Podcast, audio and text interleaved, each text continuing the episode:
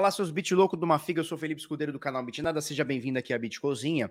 Hoje, terça-feirinha da maldade, dia 21 de setembro de 2021, agora são 7 minutos para as 8 da manhã. E aí, tudo bem, belezinha? Já preparou o seu café? Porque hoje a parada tá sinistra. O mercado tá feio, tem muita coisa caindo, mas existe uma esperança o mercado não perdeu os 2 trilhões de dólares, o investimento institucional continua forte. Eu vou mostrar para vocês por que, que o investimento institucional está forte. Só para você ter uma noção, o fundador do Mercado Livre entrou numa rodada de investimentos e eles captaram 270 milhões para a Ripio, tá? Então, tem cara forte, tem cara grande comprando empresas Bitcoin, ou seja, se inserindo nesse mercado, tá? Então a gente vai falar muito sobre isso, mas não dá para a gente negar, não dá para a gente alertar você que o mercado está um caos. O mercado tá feio, o mercado tá bruto. O mercado caiu muito em dois dias, um dia e meio que seja, tá? E nós vamos trocar essa ideia com você para a gente dar uma desmistificada no que está acontecendo e falar a realidade. O que está acontecendo hoje? É isso, isso e isso. Tá bom? Uh, olha só, Rafael Prado Nogueira, bom dia, Barba. São José dos Campos, é isso? Em que AP? Já vendi meus bitcoins de tudo, já comprei meus bitcoins e comprei tudo de ações da Evergrande. Calma, calma, vamos ter calma. Vamos ter calma, porque essa crise é passageira. Olha só, estava escutando agora o, professor Cabral, agora cedinho, e ele estava falando sobre o risco de calote nos Estados Unidos, coisa que nunca aconteceu, tá? É, eles querem estourar o limite do teto de gastos. Mais ou menos o que aconteceu lá, lá o ano passado com, com aqui no Brasil, né? E o Senado, eu não sei se é o Senado, são, são os deputados, lá os senadores, né? Os senadores eles precisam é, eles precisam aprovar que se estoure o teto de gastos, porque se não, se não aprovar o, o essa passagem do teto de gastos, o que, que acontece? Vem calote. E os Estados Unidos nunca deu calote. Ele é conhecido por ser um sistema, um país seguro, né? Onde você bota teu dinheiro lá e tá tudo certo. E calote nunca teve, e agora pode ter alguma questão política lá que fique nisso. Vamos ficar atento nisso, tá? Se isso acontecer, meu filho, é crise, tá? É crise mesmo, de verdade. Porque você imagina, a maior economia do mundo dando calote. Você consegue imaginar? Né? Aí institucionaliza o calote, aí é complicado, aí é complicado, tá? É manobra política, vocês sabem como é que funciona a política, não é só no Brasil que tem esses, esses ratos, né? Então da, toma lá da cá, a gente sabe que não é. Mas vamos lá, vamos que vamos. tá bom? É, para a gente começar aqui, ó. Para a gente começar aqui. É, pode ser, pode ser. O Enzo Moria diz o seguinte: todo mundo vai para as criptos. Pois é, às vezes é uma, é, um, é uma aceleração que a gente precisa, né? Faz sentido, tá?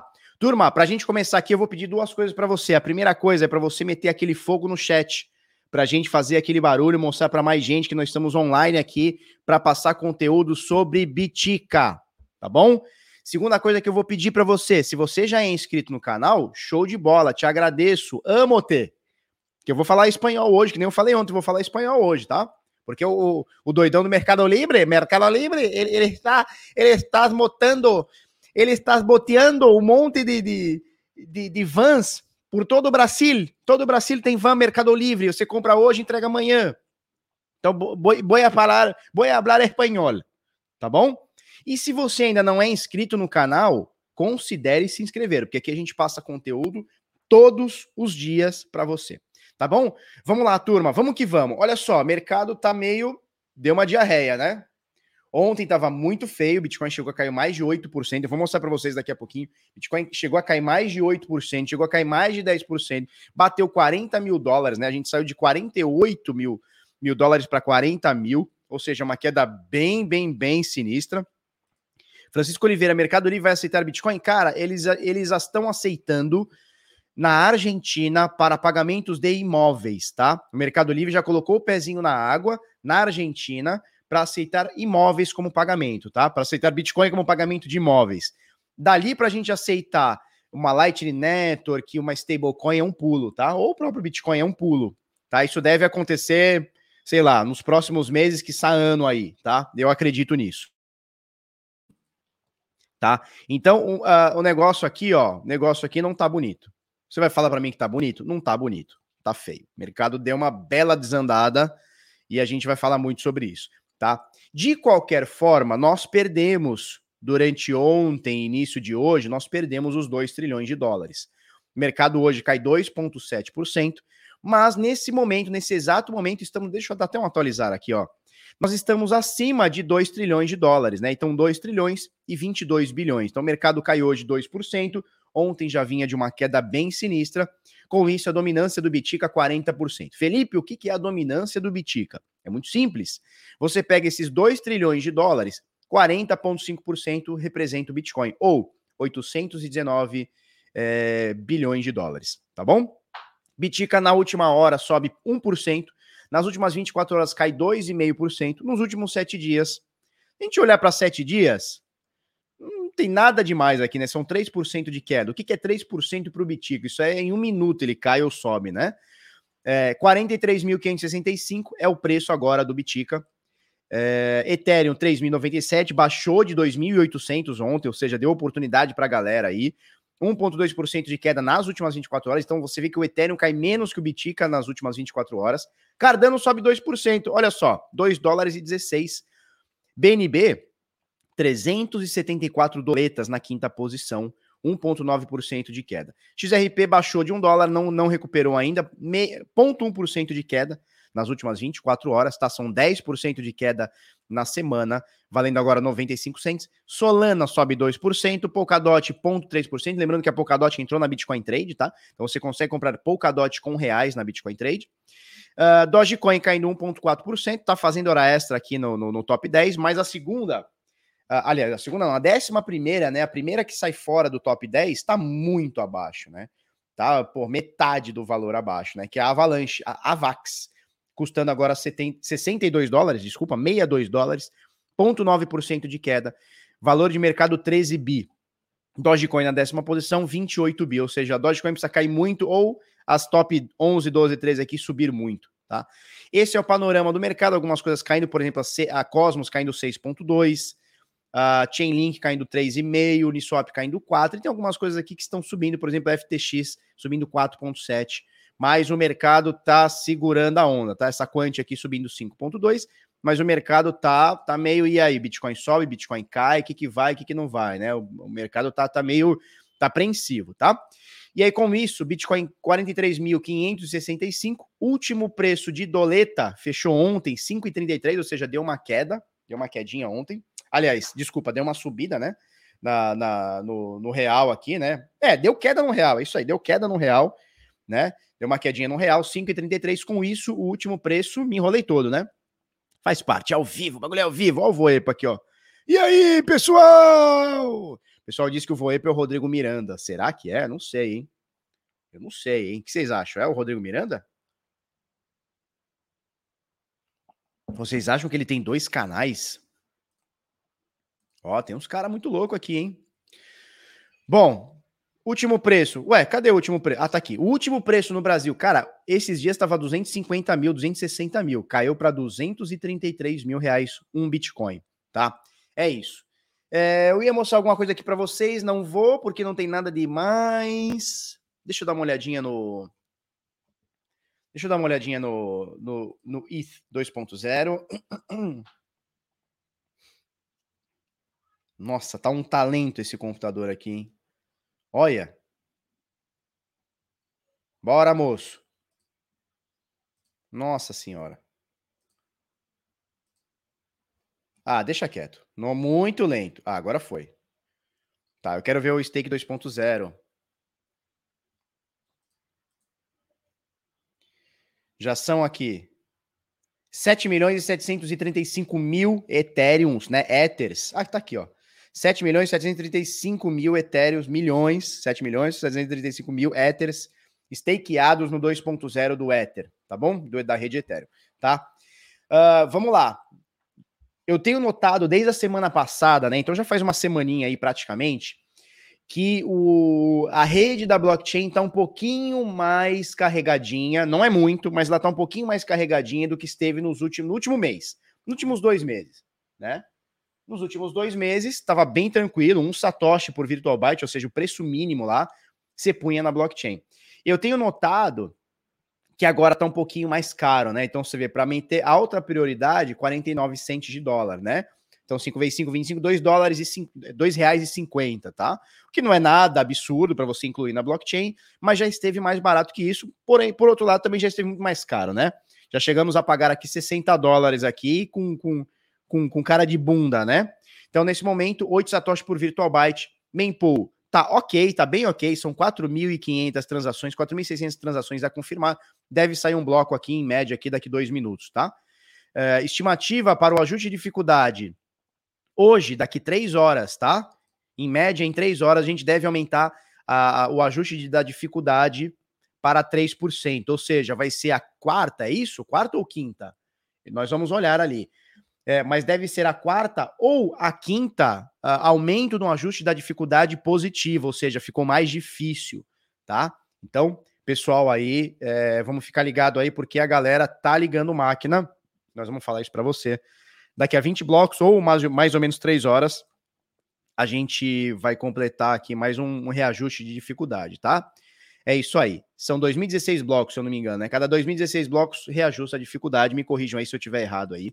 Tem, tem gente que sabe bastante aí. Tá? Nesse momento, 4.700 transações a confirmar, tranquilo. Daqui um minutinho, em média, deve sair aqui uma, um bloco. Tá tudo certo. Apesar de estar 8 satoshis por virtual byte, nós vimos aí essas, esse mês, mês passado, um satoshi por virtual byte. Tava bem tranquilo, mas continua ok, tá? Não tá tranquilaço, mas tá ok, né? Tá tranquilo, tá favorável. Turma, é o seguinte. Nossa, 1.155 pessoas. Ronivon, significa? Significa, Ronivon? Significa. Então, é aquela coisa, se você não é inscrito no canal, mete aquele inscrição para nós. Se você já é inscrito, dá aquele like, tá? Nós vamos falar de gráfico, que eu tenho muita coisa para falar hoje. Eu tenho muita coisa a falar hoje. Vocês não têm noção. Vocês não têm noção. Hoje o Felipe vai groselhar aqui. Deixa eu ligar o, o gráfico aqui. Vamos lá. Vamos lá. Bom, primeira coisa que eu quero mostrar para vocês, tá? É, eu quero mostrar a hash rate. A gente está no Bitcoin. Por que, que ele está no Bitcoin Cash, meu Deus do céu? Por que você faz isso comigo? Bitcoin Cash. Olha só. Olha que interessante. Hash rate do Bitcoin crescendo, turma. Isso aqui está muito bullish. Tá? Isso aqui está muito bullish. Olha o que a gente tem aqui. A gente tem mineradores pós China, proibição da China, né? Então você vê aqui, bateu esse pico, né? Proibição da China, proibição da China, tivemos aqui proibição, uh, sei lá, cara, eles não só proibiram, né, mas como eles bateram na galera lá, né, tipo, ó, cê, vai ser proibido de, de, receber energia, eles proibiram que as, as usinas lá é, fornecessem energia para mineradores, ou seja, não foi só uma proibição, né, eles, eles deram uma caçada lá, mas tá tudo bem, tá tudo bem, o que, que a gente falou aqui? Olha, vai cair, vai cair muito, só que a gente vai recuperar aquela força computacional. Ainda não recuperamos toda, né? A gente tinha 198 milhões de terahashes por segundo. Nesse momento, 150. Olha só, então você vê que a gente tem uma, a, a gente tem uma alta boa, tá? Na hash rate, né? Na força computacional, tá? Nesse momento, a gente vai atingindo picos aqui, ó. A gente vai atingindo picos próximos à máxima, tá? Não é o pico histórico, mas ó, a gente está entrando nessa seara aqui, ó, que é uh, a região muito próxima do nosso do nosso pico, né? Então, por alguma coisa em volta de 140 milhões, 160 milhões de terahashes por segundo. Por quê? Turma, é bem simples, né? Eu falei isso aqui desde o primeiro dia, turma. É bem simples. Pensa comigo. Eu sou um minerador, eu não sou, tá? Mas pensa aqui comigo aqui. Vamos imaginar que o Felipe é um minerador, ele tem um milhão de máquinas. Aí chegou um dia, o Bolsonaro falou assim: olha só, Felipe, não pode mais minerar, tá ok? Pau no seu cu! O que, que eu vou fazer? Eu tenho duas opções. Eu tenho três. A primeira opção é chorar na cama. Uh! Mas no dia seguinte eu acordo, enxugo as lágrimas e falo assim: preciso tomar uma atitude. E aí eu tenho duas atitudes. A primeira atitude é queimar as minhas máquinas, virar lixo, jogar no terreiro, jogar no lixão, incinerar, passar a betoneira em cima, a britadeira em cima. Essa é uma opção. A segunda opção, aqui ó, a segunda opção, o que que é? Eu pegar essas máquinas, botar tudo dentro de um caminhão, dentro de um navio, dentro de um avião, dentro de um jegue, em cima de um jegue e ó, mudar para um lugar que aceite o meu negócio, o meu modelo de negócios. Foi o que os mineradores fizeram na China. A China, olha só, turma, olha esse dado. Eu já mostrei isso aqui para vocês. A China, em abril, detinha 74% de toda a força computacional. Toda a força computacional vinha 74% da China. Então, só para você ter uma noção, desses 198 milhões de terahash aqui que a gente atingiu a máxima, tá? Desses 198 milhões de terahash que foi em abril, 74% disso, 74% disso, ou 140, quase 150 milhões de terahashes por segundo, vinha direto da China, né? O que que os caras fizeram? Exatamente, Keiji. Keiji Hinsei. Hai. Ontem fui, voltei pro Karatê. Depois de 20 anos eu voltei pro Karatê. 20 anos parado, voltei pro Karatê. Olha só.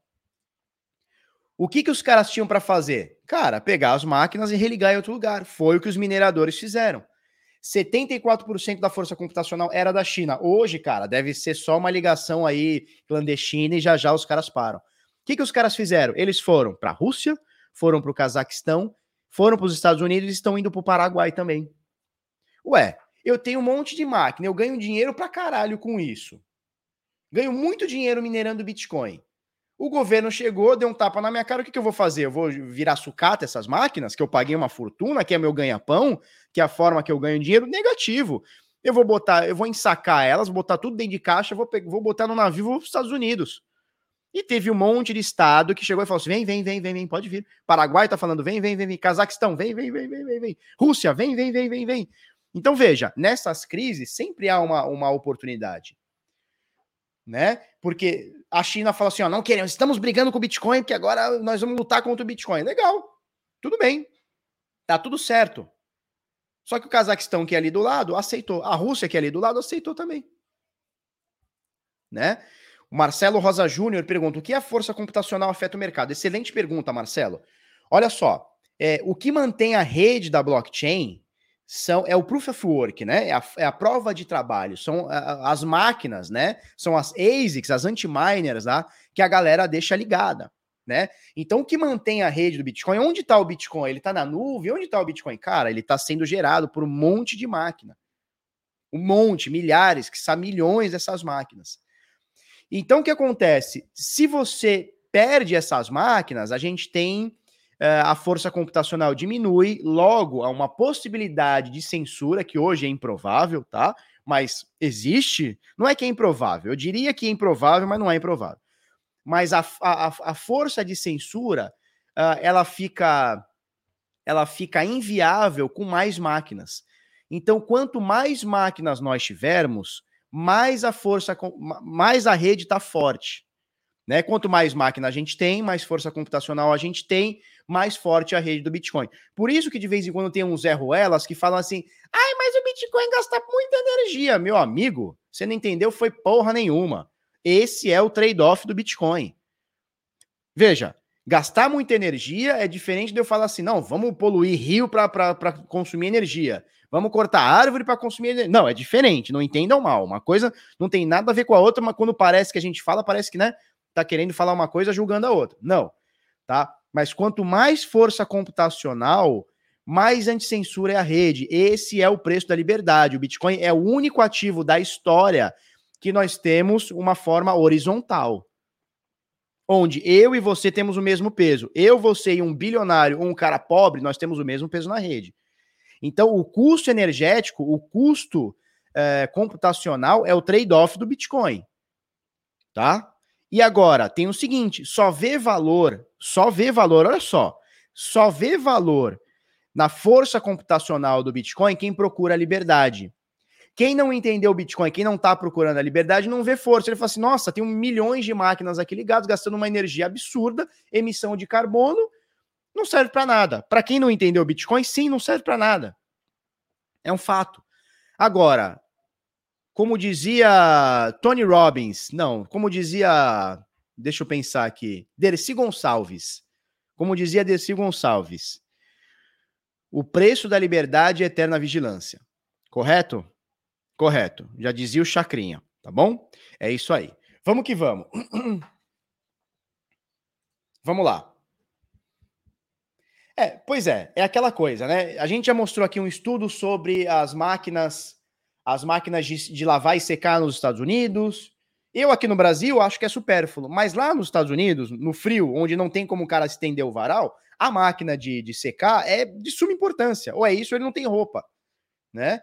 É, o ar-condicionado, às vezes um cara que mora no, na neve, ele não, não vê o menor sentido no ar-condicionado. Mas eu que moro em Santos, é um calor fuderal. Ontem tava tipo 38 graus, sei lá. Esse dia tá 35 graus, um absurdo. Eu sem ar-condicionado não dá, meu irmão. Então eu vejo o valor. Eu não vejo o valor na máquina de secar, que o americano usa, que o cara que mora no frio usa, mas o cara que mora no frio não vê o valor no ar-condicionado que eu vejo. E essa galera, tem muita gente que não vê o valor no Bitcoin que eu vejo e que muita gente está vendo. Não é à toa que olha só a força computacional como vem crescendo. Né? Falar isso, tá chovendo aqui. Começando a dar uma chuviscada aqui. Tá? Vamos dar uma olhada, uma olhada no Ethereum. Vamos dar uma olhada no Ethereum, porque a força computacional do Ethereum também está subindo muito, né? O antigo topo histórico que, que superamos foi esse pico aqui, tá? Foi esse pico aqui, 610 ETH hash por segundo. Agora, nós já superamos isso aqui e estamos em 673 ETH hash por segundo, tá? Ether hash por segundo. Olha como a força computacional do Ether vem crescendo bastante também, olha. Olha que sinistro, né? Se você for ver aqui de 2015, 2016 até hoje, é uma força computacional que aumentou em 7.200%. É muita coisa, tá? E quanto mais gente minerando, mais energia gasto, mais liberdade nós temos na rede, mais anticensura nós temos na rede, tá bom? É, eu quero olhar o fluxo de entrada, porque a gente viu esses dias, o fluxo de entrada em corretoras estava feia a parada, né? Vamos, vamos, vamos tirar isso aqui, que eu quero mostrar para você. A gente mostrou ontem fluxo nas corretoras. Ah, não, é custódia em exchange. Vamos lá. Ah, olha só, olha só, olha a pegadinha do malandro, olha só a pegadinha. Pegadinha, hein? Meteram a pegadinha do malandro aqui, hein? Meteram a pegadinha do malandro, hein? Alguém quis fazer o fake do macaco louco aqui para nós, hein? Importante acompanhar esses dados todos os dias. Olha que buceteiros. Olha só, turma. Isso aqui é o número de cripto, de Ethers custodiados em corretoras, tá? Esse aqui é o número de Ethers custodiados em corretoras. Bom, a gente falou, a gente deu uma aula sobre isso aqui ontem, né? Dedicamos bastante tempo aqui sobre isso, né? Número de Ethers em corretoras, uh, em Maio, junho de 2020, ou seja, um ano e qualquer coisinha atrás, estava em 21 milhões de unidades em corretoras. Esse número vem caindo, caindo, caindo, caindo, caindo, caindo, chegou numa mínima aqui de 11 milhões de éteres, né? Então caiu praticamente metade, né? De 21 para 11, praticamente metadinha aí, metadoca aí. E aí, em um único dia, olha só, os caras meteram nas corretoras, os caras meteram nas corretoras, tinha aqui 11 milhões, no dia seguinte tinha 12,400, ou seja, meteram 1 milhão e 400 mil. A gente falou isso ontem, né? 1 milhão e 400 mil éteres em corretoras. Porra, o que, que é isso? É venda. Claro que é venda, né? Olha o que eles fizeram, fake do macaco para comprar mais baratinho, ó.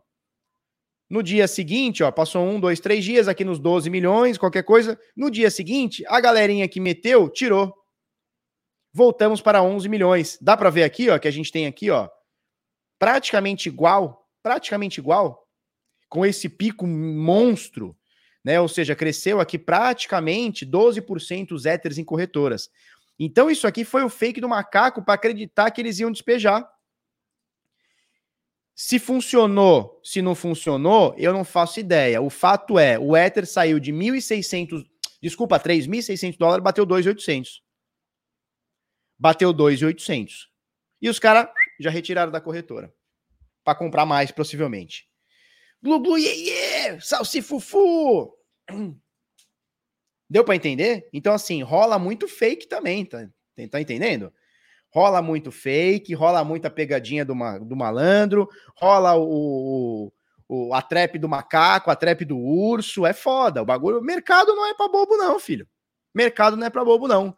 Ó, o que, que nós temos agora? Nós temos, olha só, a mínima que tivemos em corretoras na história foi aqui em 2018, tá? 10 milhões, 10 milhões e 100 mil éteres, tá?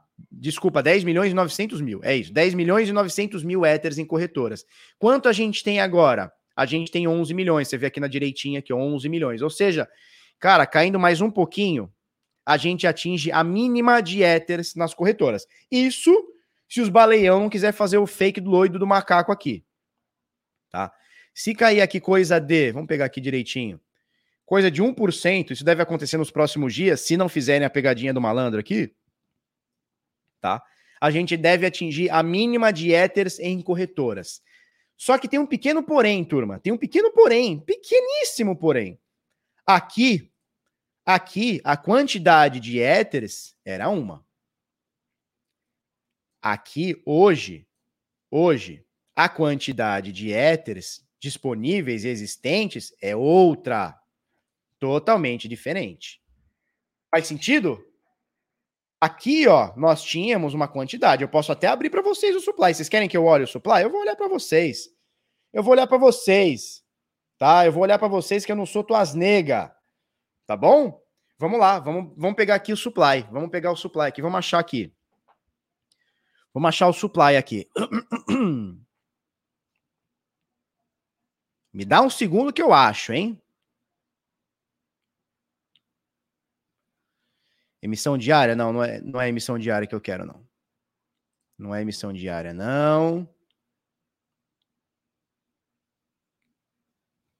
Eu vou achar. Eu vou achar. É que tem muita coisa aqui.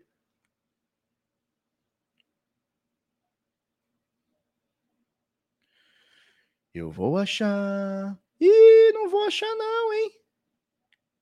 fluxo de exchange, número de transações, taxa por transação, receita, não é o que eu quero ver.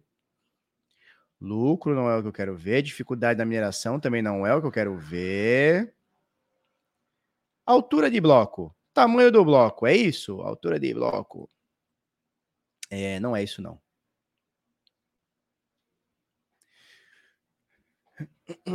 Porra, não vai ter o supply aqui, filhote? Não vai ter supply aqui, meu? Endereço com saldo, não é isso que eu quero. Oferta circulante.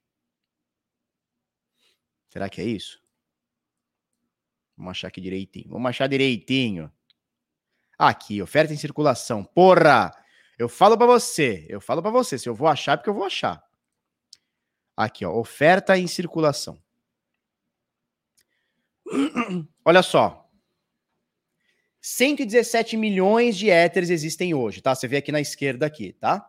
O gráfico mostra aqui. Hoje, 117 milhões de éteres. Aqui nessa época, quando atingimos a mínima, a mínima em corretoras, nós tínhamos cerca de 99 milhões de éteres. Tá? Então é um crescimento de 64% no supply nos, nos, nesses últimos mil dias só que a gente está igualando. Deixa eu fazer o seguinte aqui, ó. Que a gente mata a cobra e mostra o pau, filhote. Que não tem boi não para nós, não.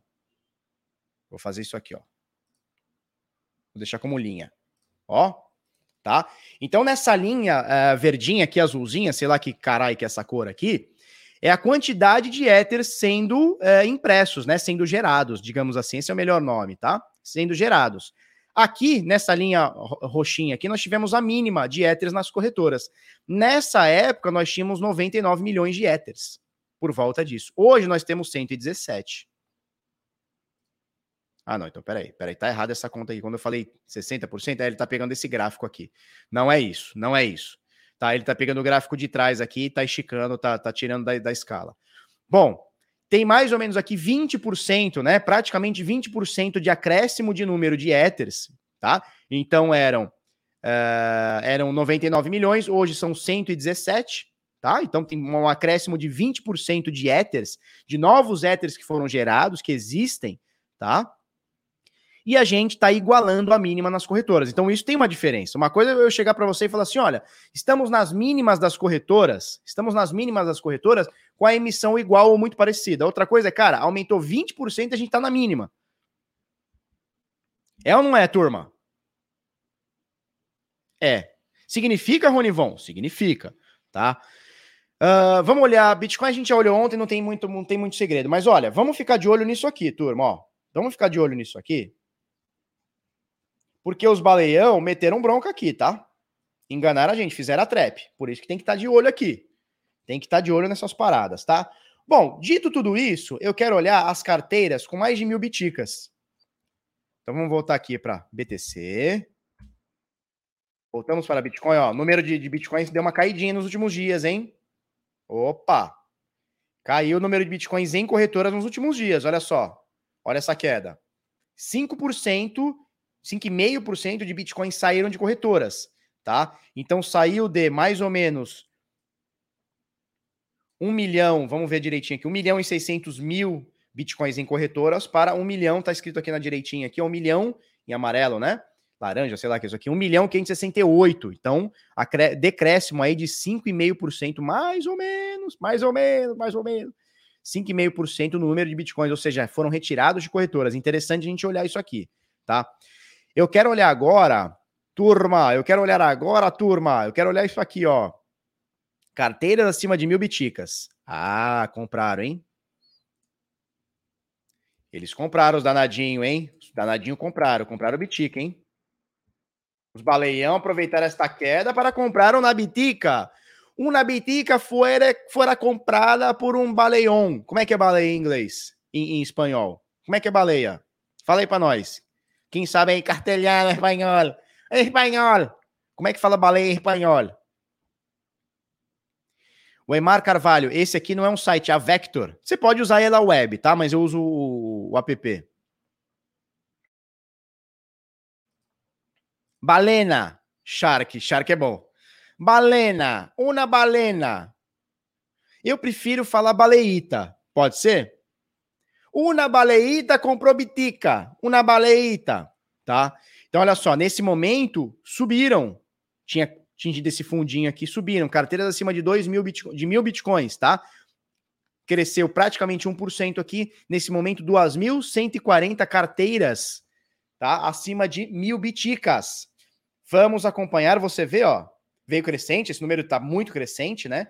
E a gente está com um platô aqui. Olha só, a gente está com um platô aqui em mais ou menos 2.100, 2.200 é, carteiras acima de mil biticas, tá? Então vamos acompanhar esse, esse número aqui, porque esse número é bem interessante. Já expliquei para vocês por que, que esse número é interessante, tá?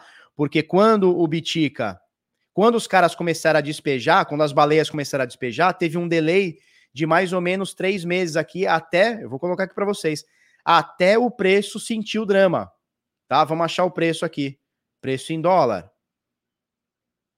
Vou colocar em linha para você se ligar aqui com nós. Conosco, no conoco, que eu sou poliglota, vocês já entenderam que eu sou poliglota, né? Porra, vai, eu não consigo pegar aqui. Peraí, vamos fazer o seguinte.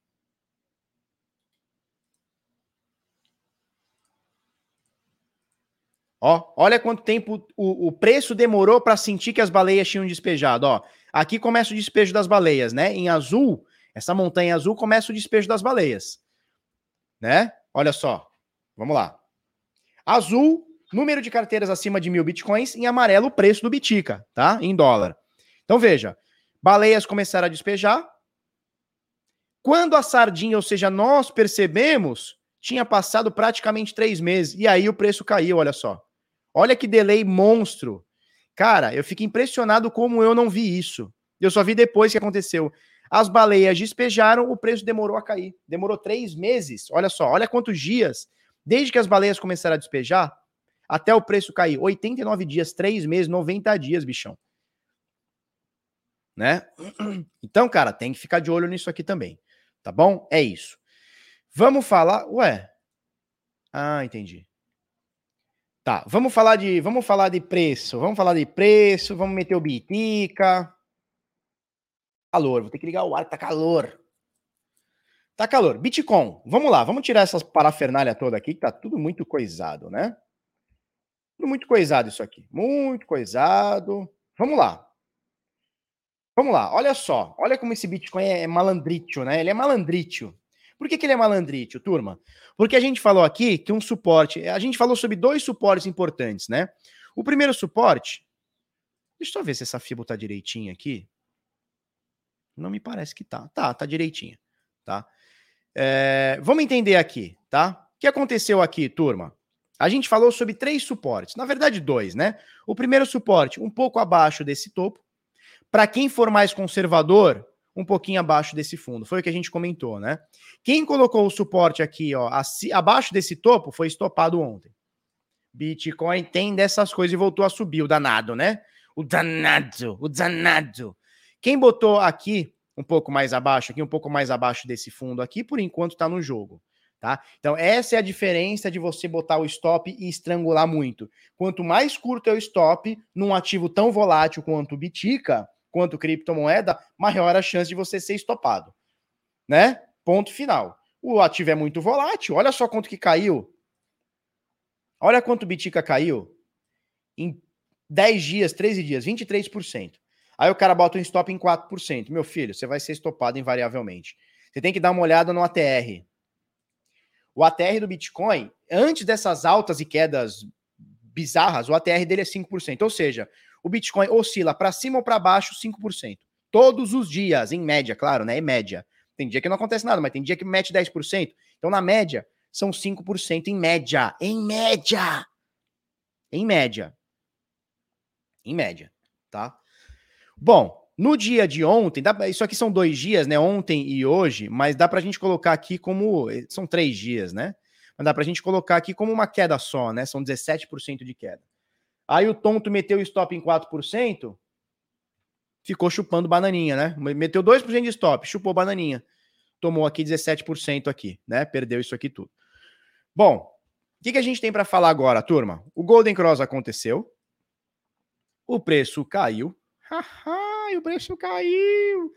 Estamos nesse momento abaixo da média de 200, abaixo da média de 50. Vamos ver como é que tá a média de 21? Também tá abaixo com certeza, né? Abaixo com certeza. Eu vou botar ela exponencial que eu prefiro. Acho mais honesta uma média de 21 exponencial. Vocês veem que elas estão no, vocês veem. Fala o português correto, Felipe.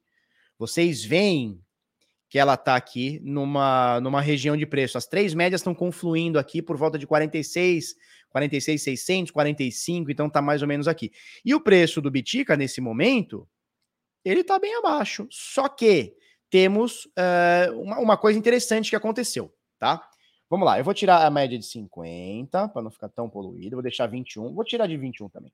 Vou deixar só de 200. Bom, então, falei para você, perdemos a média de 21, 50 e 200. As três principais médias, as mais usadas no mundo, nós perdemos, correto? Correto. Significa? Significa. Vocês olhem, para com isso aí, Maurício. Para com isso. Vocês olhem, olha só. Perdemos as três principais médias. Perdemos esse suporte aqui, tá? Por volta aqui dos 44, 45 mil aqui certo? Perdemos o suporte aqui, correto? Perdemos. Batemos ontem nessa Fibonacci, que é essa linha aqui horizontal aqui, tá? 0,382 de Fibo em 41,5, bateu e voltou. Ou seja, a gente rejeitou, pelo menos momentaneamente, eu não sei até quando vai, tá? Nós rejeitamos esse último topo, confluindo com essa 08, 038, 0382 de Fibonacci tá? Que é isso aqui, ó. Tá bom? Essa linha aqui 0382 de Fibonacci, certo? Lá do Corona Crash até o topo histórico. Certo? Então rejeitamos. Rejeitamos esse caixote de preço, ou seja, esse último fundo, tá? E rejeitamos 0382 de Fibonacci. Interessante. Nesse momento, sabe o que está formando aqui, turma? Sabe o que está formando aqui? Quem sabe o nome dessa figura aqui? Eu falo bastante dela. Quem, quem acertar vai ganhar. Olha só, vai ganhar. Vai ganhar. Quem acertar vai ganhar uma Mariola e um Mandiopan. Que figura é essa aqui, turma?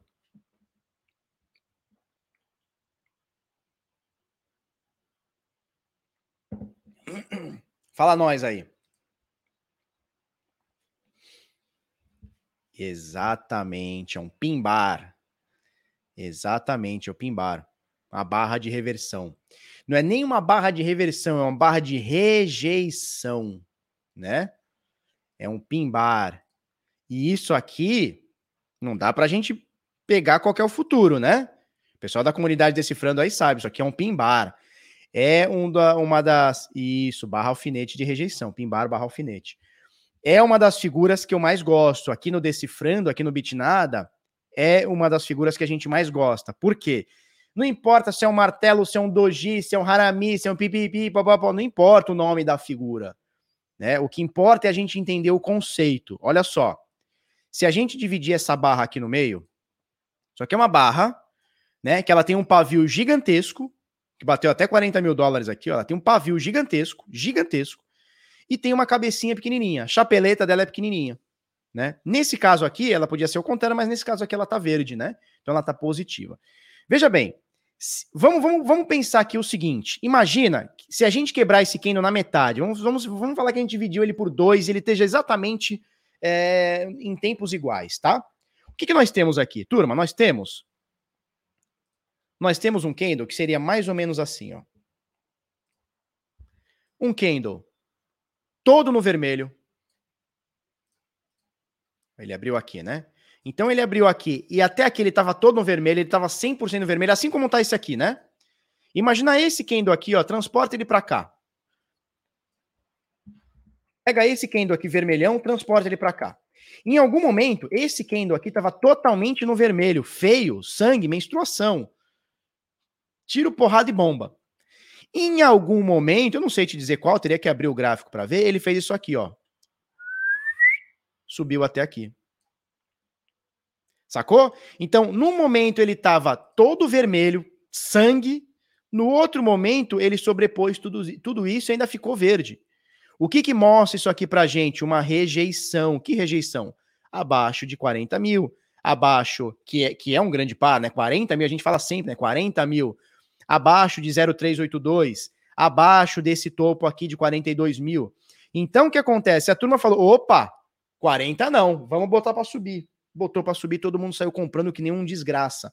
Nesse momento, nesse exato, eu não sei como é que vai fechar o dia. Vai fechar em mais alto e mais queda, se para por aqui, soco baixo, bolinha, Hadouken, não faço ideia. O que eu tenho agora é o seguinte, uma barra de rejeição. Deu para entender o conceito, turma, sim ou não? Deu para entender o conceito, sim ou não? Fala aí para nós, sim ou não?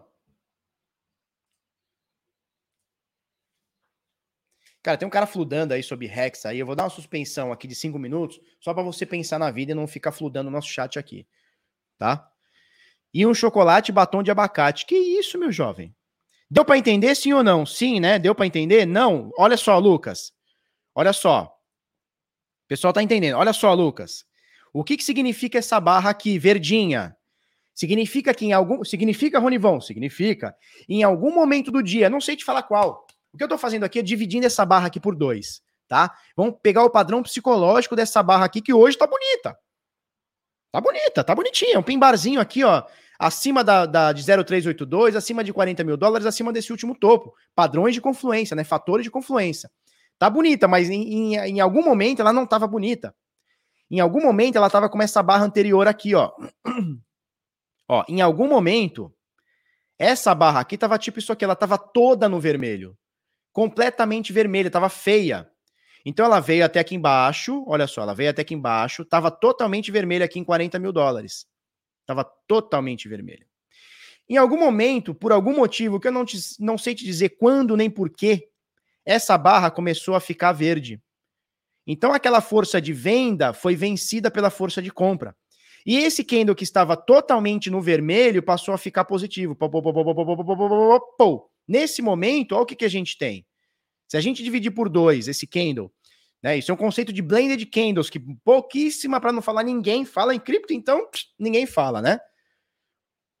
A gente teve um, um, essa vela 100% no vermelho e agora ela está 100% no verdinho, quase 100% aqui no verdinho.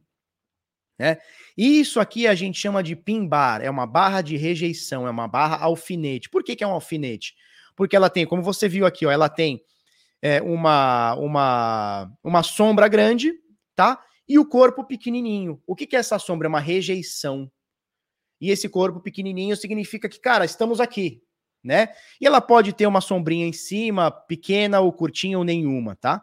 Nesse momento, isso aqui é uma barra alfinete muito da bonita. Muito da bonita. Muito da bonita. tá? Então, assim, nesse momento a gente tem um pimbar interessante. A gente tem um pimbar interessante. O que, que vai evoluir daqui? Se é que vai evoluir? Cara, não faço ideia. Não faço ideia. Mas aqui o pimbar tá interessante. Por quê? Porque a gente tem uma rejeição de toda essa queda.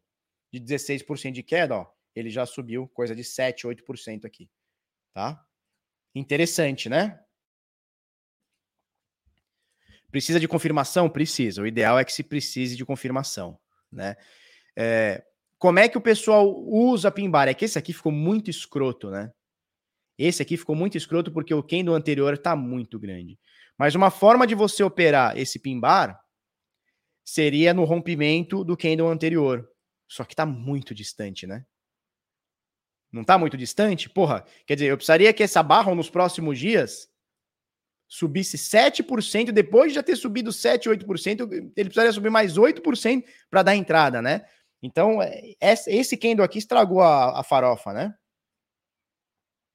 Mas dá para você usar, dá para você usar com outros fatores, né? Por exemplo, como que eu entraria aqui? Como que eu entraria aqui, ó?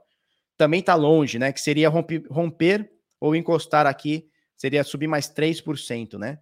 Seria romper aqui esse, esse fundo aqui nos 44, 40 e tantos aqui. Nessa linha aqui, que é um suporte que a gente colocou agora, né? Porque esse, esse aqui tá difícil de operar. Esse aqui tá difícil de operar. Por quê? Porque caiu muito os candles anteriores, né? O candle anterior caiu muito. 11%, aí fudeu Goiás, né? Mas, cara, isso aqui é um pimbar interessante. Uma forma de operar é o seguinte: vamos supor que agora deu 9 horas da noite fechou o dia. Fechou aqui, beleza. Compra stopzinho no fim do pimbar, que também é, é caro, isso é um stop caro, né? Stop de 8% também. Mas você vê que ele está confluindo com os 40 mil, com esse último fundo aqui, ó. Né? Você vê que conflui aqui com esse último fundo, com 0618, é, 0382 e tal.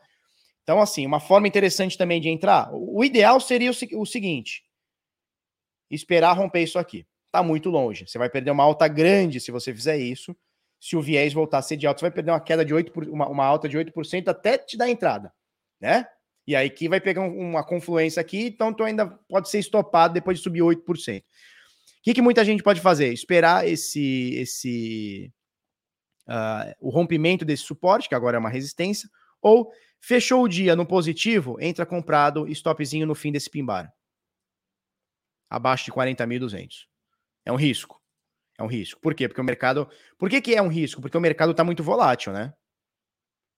Olha só, o mercado caiu 20 caralhada por cento em 13 dias, 24%. Então o mercado está volátil, está forte. Teve essa queda aqui nesse dia de 11%.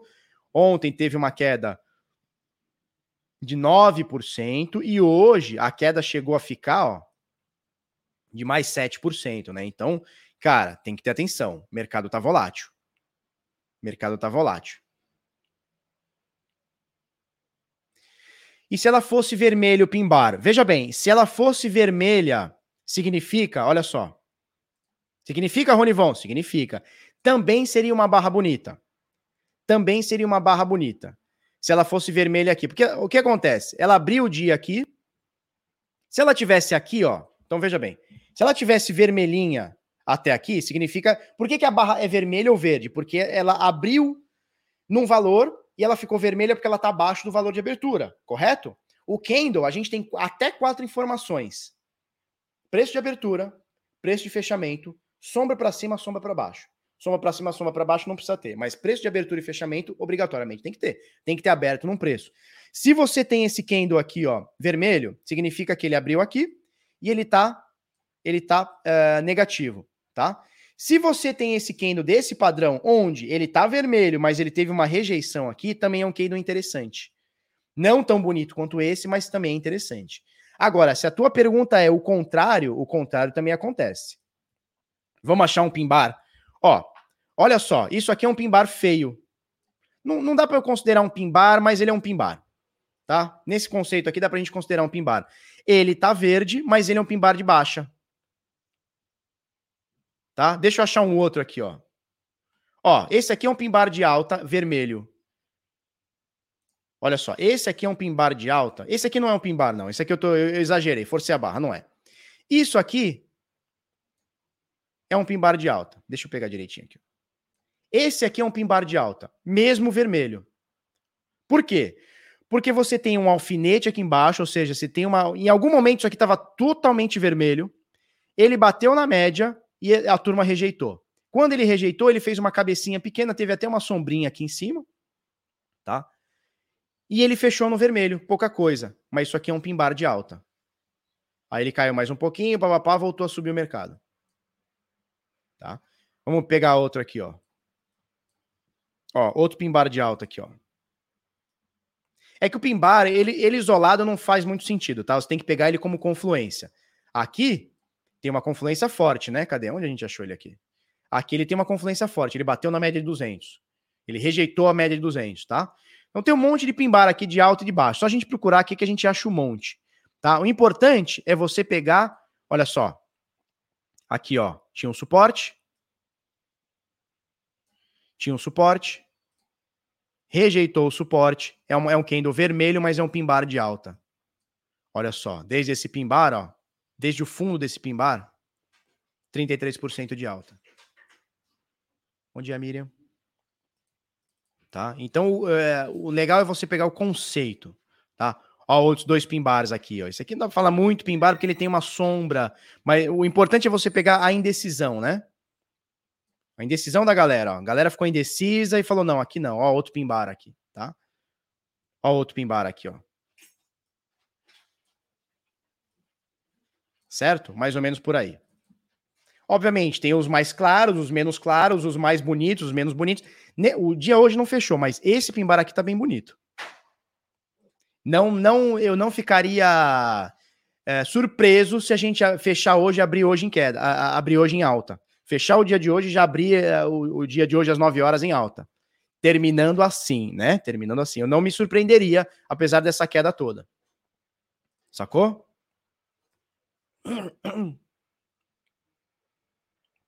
É isso? Futurologia do Pimbar, é isso aí.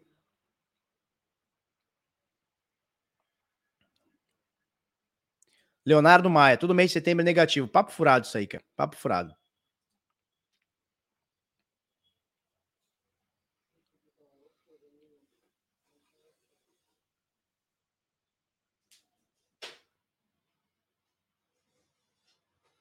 Vinícius Pinho, parar de seguir canal chato. Deixa eu esperar a live do Augusto. Ô, Vinícius, faz o seguinte, cara. Tem, um, tem uma feature aqui no, no YouTube que é um xizinho. Clica no xizinho, cara. E não enche a porra do saco. E não enche a porra do saco, cara. Assiste quem tu quiser, só não enche a porra do saco. Falou? A Dalila pede like. É, a Dalila pede like.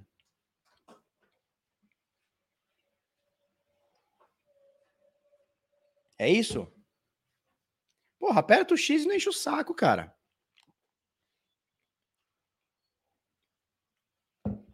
Show! O André Felipe Kovaleski diz o seguinte: vai depender muito do Fed amanhã. Se diminuir o incentivo, o mercado derrete. Pois é.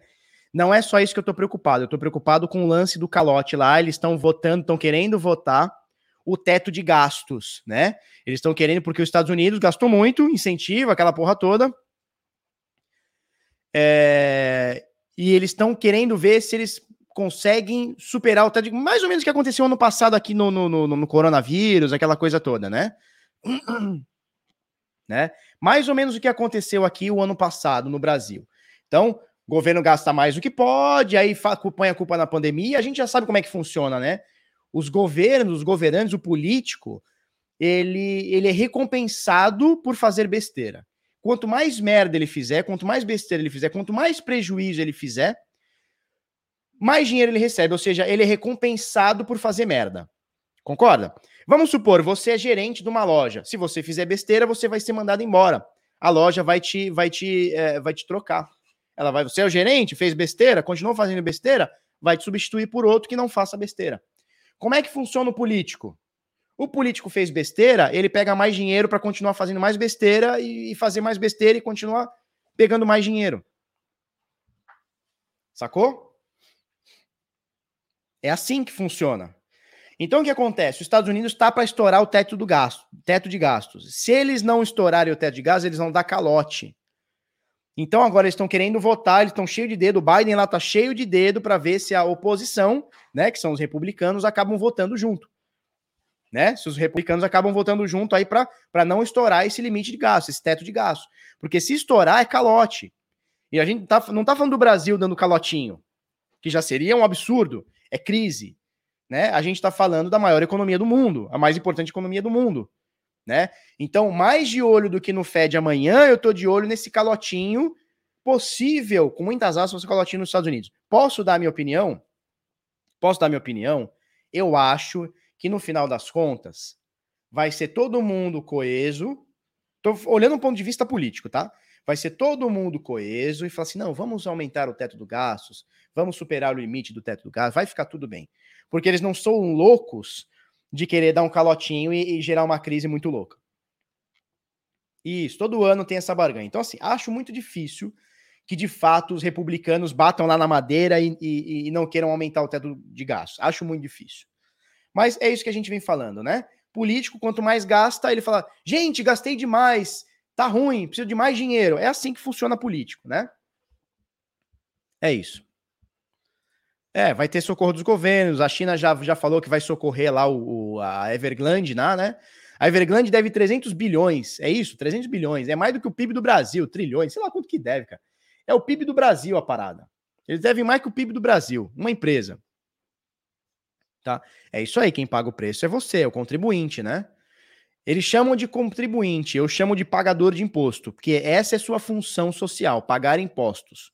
Ontem eu paguei uma caralhada de impostos. 300 bi, né? 300 bi, é isso aí. O Maurício Ortega tá falando que 300 bi é a dívida da Evergrande lá. Uh, a China vai socorrer, não tem jeito. A China vai socorrer. Vocês viram a diarreia que deu, né? Diarreia na Evergrande, todo mundo já falando, a HSBC uh, e a BlackRock são os dois maiores portadores de ações, né, da, da, da Evergrande. Você fala assim, meu Deus, Felipe, por que que o, a, por que que o HSBC tem tanta ação da Evergrande? Ué, o pessoal compra através de ETF, eles têm que se expor ao índice, né? Não tem jeito. Não tem jeito. E o Brasil nessa história? Cara, o Brasil é o seguinte: o Brasil ou qualquer país, se os Estados Unidos, se os Estados Unidos é, não aprovar um teto de gastos, é colapso lá e reflete aqui, não tem jeito. Principalmente porque a nossa economia tá, tá, não tá legal, né? Vamos falar a verdade. Tá? Mas assim, eu acho que todos serão. Isso, é Everglande, é Everglande, sempre Glande. Eu acho que no final das contas, todos serão sensatos, todo mundo faz o seu, o seu toma lá da cá, né? Que é assim que funciona, não é só no Brasil, a gente acha que é só no Brasil, mas não é só no Brasil, política é política, né?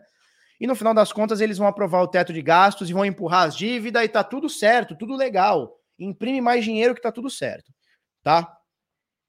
Isso, vai intervir, não tem jeito, não tem jeito, tá? Ou é isso ou vem crise agora. O político não quer a crise no seu mandato, ele quer a crise na próxima. Aí vem o outro político e fala assim: não, crise agora não, joga para frente. E assim vai, tá? A gente viu isso no Brasil aí muitos anos aí, continua vendo, tá? Ethereum. Vamos olhar o Ethereum? Ethereum na Coinbase. O que está acontecendo aqui, Felipe? Tá? Felipe, tá? Felipe, tá? Você vê? Você vê aqui, ó. Você vê, turma, que é um candle bem parecido, bem parecido com o do Bitica, né? Você vê aqui um dia que caiu muito, mais de 10%, 11%, o Bitcoin caiu 9, 10, o Ethereum caiu 11. O dia de hoje é bem parecido, né? É bem parecido. Você tem uma queda bizarra, que em algum momento chegou a ser de 9%. Aí o mercado falou: não, chega, queda aqui não. E o mercado voltou para subir nesse momento, tá verdinho. Só para você ter uma noção, a mínima do dia hoje foi de 2.805, né? Então bateu quase cravadão 2.800. Nesse momento, 3.060. Né? Então já subiu 200 dólares aqui. Lembrando que esses dias estávamos em 4 mil dólares, 3.600 esses dias aqui. Eu fui estopado aqui, eu entrei em 3.600 Entrei em 3,600, fui estopado em 3,400, mais ou menos, 3,300, 3,400. Fui estopado aqui, mais ou menos. Oh, carai. Mas tá bom, né? Olha a importância do stop, né? Se eu seguro a posição, o que acontece? O mercado cai tudo isso aqui, ó. Se eu seguro a posição, em vez de perder 5%, eu perco 22. Prefiro perder 5, não sei vocês, prefiro perder 5. Dando oportunidade, a gente entra de novo, tá tudo certo. O mercado tem oportunidade todos os dias. Ah, hoje não deu oportunidade no meu método. Tá tudo bem, amanhã a gente entra.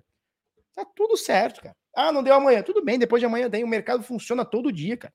Vai ter o dia que vai dar muita oportunidade, vai ter dia que não vai dar e tá tudo certo, tá? Então, Ethereum, cara, tá bem parecido com o Bitica, tá? Vamos botar os indicadores aqui, vamos botar uma média de 50, tá lá em cima. Vamos botar uma média de 21, deve estar tá lá em cima também. Média de 21 tá aqui, deixa eu botar ela exponencial, que eu falo espanhol, exponencial. Média exponencial. Também tá aqui em cima, mas a média de 200, diferente do Bitica, né? A média de 200 tá aqui embaixo, tá acima da média de 200, tendência de alta, ponto final. Não tenho o que reclamar. Apesar das médias mais curtas aqui, 21 e 50, ter perdido aqui. Média de 200 tá aqui, tá de boa, tá de boa. Tem esperança, turma. Né?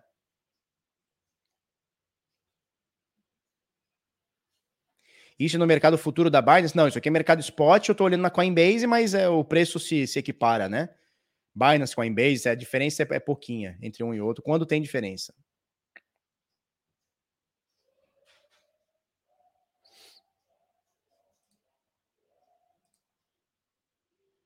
Ethereum no semanal parece estar em topo duplo. Vamos olhar o semanal?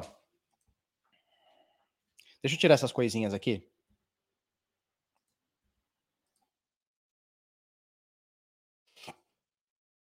Semana. Vamos lá.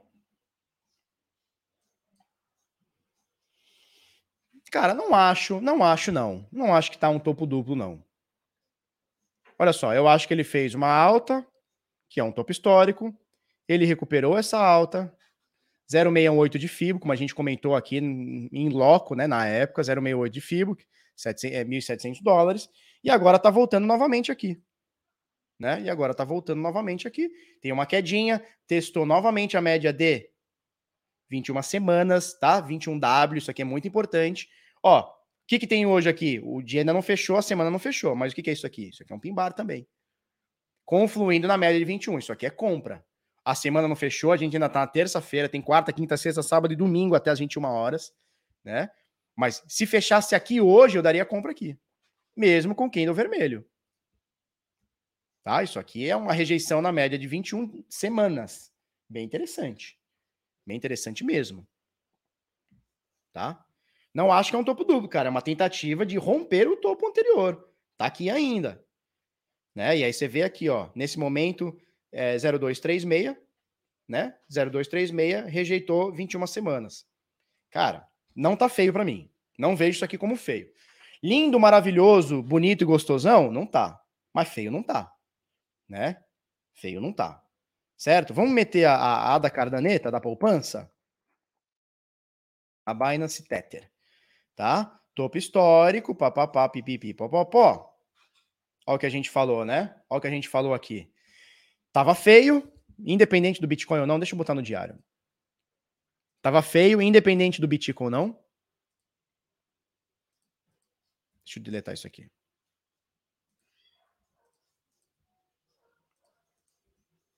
Né? Tava feio, independente do Bitcoin ou não. O que, que a gente falou? Temos dois alvos, né? Temos dois alvos aqui. O primeiro é aqui. Em 50% de correção de toda essa alta. Qual alta, Felipeta? Essa alta aqui, ó. De 1 dólar até os 3 dólares e 10, que foi o topo histórico. Tá? Primeira, bateu, né? Primeiro alvo bateu aqui. Temos mais um alvo caso o mercado continue caindo. Eu não descartaria, que seria 0,68 de correção. 0,618 de correção tá aqui em 1 dólar e 80. Ontem bateu 1,98, 1,90 e qualquer coisa, tá? Não dá para descartar. Aquela queda que a gente falou aconteceu, né? Por quê? Porque esse, esse candle aqui tava muito feio. Esse candle não, né? Essa figura aqui tá muito feio, ó. Isso aqui é baixa, né? Isso é queda. A gente comentou sobre isso aqui. Né? Olha só, olha esse triângulo aqui. Não é queda? Projeção que a gente fez, ó, dá exatamente 0,618. Primeiro candle já foi, primeiro candle, primeiro alvo já foi 50%, o segundo é aqui, cara. Vai acontecer? Não faço ideia. Vai evoluir? Não sei. Faço ideia. Mas você vê, ó, que a projeção desse triângulo aqui, ó, a projeção desse triângulo aqui, ela vem exatamente quando ele rompe para baixo, né? Ele vem exatamente aqui em 0,618. 50% de FIBO já foi, agora é 0,618. Perdeu a média de 50, perdeu a média de 21, próximo da média de 200 aqui. E vou te falar, hein? Vou te falar. Depois de toda essa euforia, Não digo nada se a gente não testar essa média de 201 dólares e 60. Não digo nada. Não tô falando que vai não, hein? Faço ideia, mas não digo nada. Não digo nada. Exatamente, Danilo. Ninguém tem certeza. Por isso que eu bato muito na galera. É, por isso que eu bato muito na galera que fica tentando adivinhar futuro. Por isso que eu bato muito na galera que fica tentando adivinhar futuro. Né? Porque não tem como você ter certeza. Não tem, é 50-50. É, é Se eu chutar que amanhã vai cair, é 50-50. Se eu chutar que vai subir, é 50-50. Os caras erram o tempo inteiro, mas quando acerta, vira track record, né? É isso.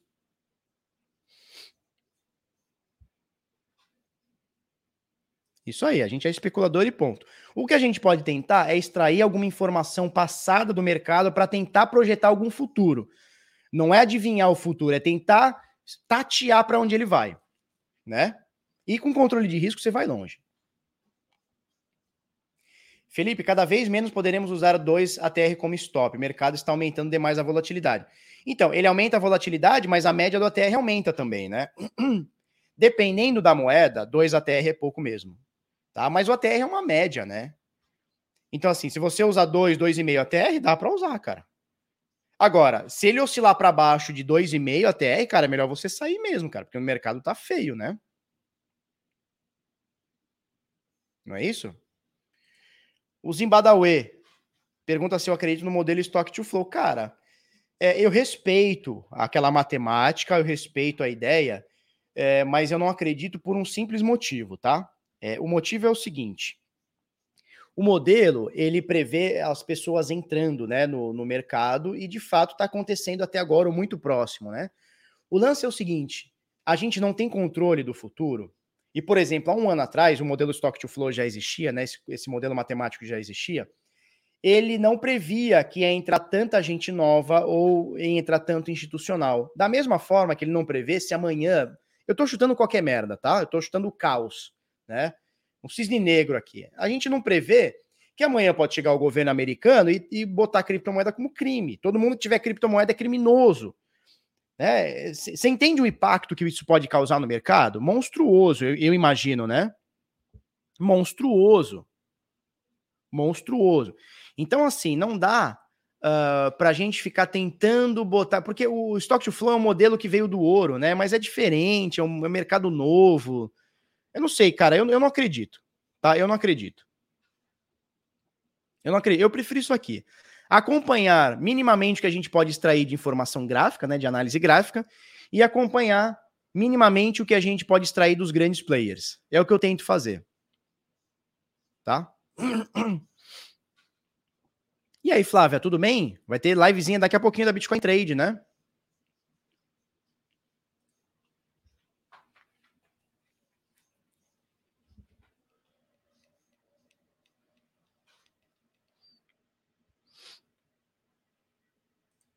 Mário Rodrigues, você acha que o número de pessoas nas lives está aumentando? Isso é um bom sinal no mercado em queda? É, o que acontece? A gente tem picos de audiência, tanto aqui no Bitnada, no vídeo, quanto no Bit Notícias, quanto no site, quanto nas vendas. Tudo isso acontece muito quando o mercado movimenta forte, para cima ou para baixo. Então vamos supor que ontem não tivesse dado essa queda bizarra de 15%, 20%, mas tivesse dado uma alta de 20%. A gente teria uma, uma audiência grande também tá? É, a Flávia, Flávia Vicentino na área, é isso aí. Lembrando que a Bitcoin Trade lançou a, a Polkadot ontem, tá? Você negocia com taxa zero Polkadot, tá? É, então, assim, se o mercado tivesse, em vez de te dado uma queda, se o mercado tivesse explodido ontem para cima, a gente teria também muita audiência. Então, o que eu percebo é a galera vem buscar informação para entender o que aconteceu. Seja alta, seja queda. Quando o Bitcoin tá pastel, o Ether tá pastel, a galera assiste menos. É o que eu percebo tá? Isso aí, tudo segue o Bitcoin e da balela, é isso aí. É melhor ter uma pomba na mão do que duas voando? Depende, cara. Quer pegar na, na, na pomba dos outros? Não sei. Tá? Vamos lá, falamos sobre isso, legal. Agora vamos, vamos passar para o que a gente, para que a gente, para o nosso cronograma aqui, tá? Turma, é, eu preciso dar um recado para vocês. Primeira coisa, dá aquele fogão no chat, Dá aquele fogão no chat. Se você não está inscrito no canal, considere se inscrever. Se você já é inscrito, considere dar aquele like para nós. Então, dá aquele fogão no chat. São 1.550 pessoas online aqui conosco. A gente bateu 1.700 agora há pouco. Vamos que vamos. Vocês são fueda, que eu falo espanhol. Vocês são fueda, tá? Mas olha só. E muita dote. Será que eles vão lançar? Olha a piad... piadola, hein? Olha a piadola, hein? Como se portou o, o RoboArm nessa queda? Maravilhosamente bem. Ele sai de todas as operações com lucro, com prejuízo e deixa o mercado torar. Quando o mercado mostrar que a faca caiu, ele volta a operar. Né? Ela é muito éter para carteira, Major. Ela é muito éter para carteira do Major. ai, ai. Vamos lá. Vamos lá. Deixa eu mostrar aqui para vocês, turma. Olha só. Estamos agora abrindo as nossas inscrições para a comunidade Decifrando Trade, tá? A gente abriu ontem na segunda-feira. As inscrições vão até quinta-feira, ou seja, até depois de amanhã. Então, segunda, terça, quarta e quinta, CFNI, CFNI. Nós vamos manter o mesmo preço. Esse é o último lançamento que a gente vai fazer com preço de 1,497, 1.500 pila, tá? Nós vamos aumentar para 2.200, talvez 2.300 no próximo lançamento. Você pode pagar em 12 vezes com boleto, cartão de crédito em até 12 vezes, né? Com boleto, é, cartão de crédito, Pix, transferência, o que for, ou se inscrever com criptomoedas através da Coin Payments, tá bom? Essa oferta se encerra na quinta-feira, agora, dia 20 e. Dia 23, às 23h59. E aí, quem entrou, entrou, quem não entrou, não entrou. Bom, o que, que você vai receber assinando a comunidade Decifrando? Bom, é, você viu que eu falei muita coisa sobre gráfico, você viu que eu falei muita coisa sobre sobre dados on-chain, uh, enfim, o Decifrando Trade, a comunidade Decifrando Trade, o nosso foco é você trair, extrair informações do mercado e colocar no seu jogo. Seja através de trade, seja através de dados on-chain, seja através do que for, cara. Tá? Então a gente vai pegar você na mão e vai ensinar como funciona o mercado, tintim por tintim. Sem, sem bullshitagem, sem ficar, ai meu Deus. Não, o que é o que não é. Você viu a aula que eu dei sobre o Pimbar? Cara, isso é o mínimo, isso é o mínimo que tem lá dentro fatores de confluência, a parada toda, tá? O que, que você vai receber é, assinando a comunidade Decifrando Trade? Relatórios diários sobre mercados no Telegram. Relatórios diários, não é mensal, não é diário. Tudo o que está acontecendo a gente vai falar para você. Lives semanais sobre mercado. Ontem a gente falou sobre urânio. Sim, ETF de urânio. Falamos sobre a Evergrande, o que está acontecendo lá, o que está acontecendo no S&P. Por que, que a DAX caiu, né? Que é o, que é o índice alemão, né? A bolsa alemã. Né? Por que, que a CAC, que é a Bolsa Francesa, caiu? Tudo isso a gente falou ontem. O curso Decifrando Trade, a comunidade Decifrando Trade, sinais de trade, que é o que eu falo aqui para vocês todos os dias, por 12 meses os sinais. Crypto Swing Trade são sinais de swing trade por 12 meses. PH e Bovespa, sinais para Bovespa por 12 meses. O farejador Bitcoin, bônus em vídeo e light trade, tá? Só para você ter uma noção, tudo, tira o arme aqui dessa jogada aqui, tá? Todos esses cursos aqui eu vou te dar. O carteira blindada eu vou te dar de forma vitalícia. Vitalício. Vitalício. Você vai assinar a comunidade Decifrando Trade, você vai pegar o curso do Decifrando Trade, tá? Cadê aqui? Ó? Você vai pegar o curso do Decifrando Trade, os módulos, Price Action, Introdução ao Trading, Candlestick, Blended Candles, que eu falei para você em quebrar o candle no meio, né? Tem livros sobre candlesticks, pullback, fatores de confluência, operando rompimento, padrões de reversão, padrões de continuação, formações gráficas, Fibonacci, Elliott, fractais de Elliott, indicadores de tendência, ATR, médias móveis, MACD, banda de Bollinger, índice de força relativa, né, o RSI ou IRF, né, estocástico de RSI, método, manejo, mentalidade, os três M's de Alexander Elder, né, é, o autor fodaço aí, é, backtest, planilha para backtest, expectativa matemática, manejo de risco, walk fora de análise, comparando sistemas e tudo isso aqui você tem dentro do curso do Decifrando Trade. Fora isso, eu vou te dar o carteira blindada, vitalício. O curso Decifrando Trade é vitalício para você também. Você pode olhar hoje, pode olhar amanhã, pode olhar daqui um ano, daqui 10 anos, tá? Carteira blindada eu tô te dando também. Como você blindar o seu computador e ter uma carteira excepcional, livre de riscos, tá? O mais livre possível de riscos, né? Como não cair em golpes, tá? É, o que são carteiras, como é que a gente o uso de uma virtual machine, o método da carteira blindada, tá? Como é que a gente faz uma Electro, uma BitPay multi-assinada, elevando o nível, o nível da sua segurança, tá? Antivírus, firewall, sistemas operacionais, cara, tem tudo aqui dentro. Então eu vou te dar tudo isso aqui, exceto o ARM, né? Vou te dar tudo isso aqui Então, cada coisinha dessa aqui é um, é um, é um curso, tá? Então, tem os webinários, tem o Decifrando primeira e segunda turma que foram ao vivo, é, o método manejo de probabilidades, tá? Tem aqui ó, as lives semanais, como declarar seu imposto de renda por Dr. Oscar Fará, que é a maior referência aí em tributação em Bitcoin e criptoativos do Brasil, tá? Curso de opções. Felipe, eu quero fazer opções para Bitcoin. Tem aqui? Tem, tem aqui, bichão. Introdução a DeFi, Binance Future, segurança e carteiras e muito mais aqui, tá? Para você fazer parte. O link está na descrição, tá fixado aí no chat, www.decifrando.trade.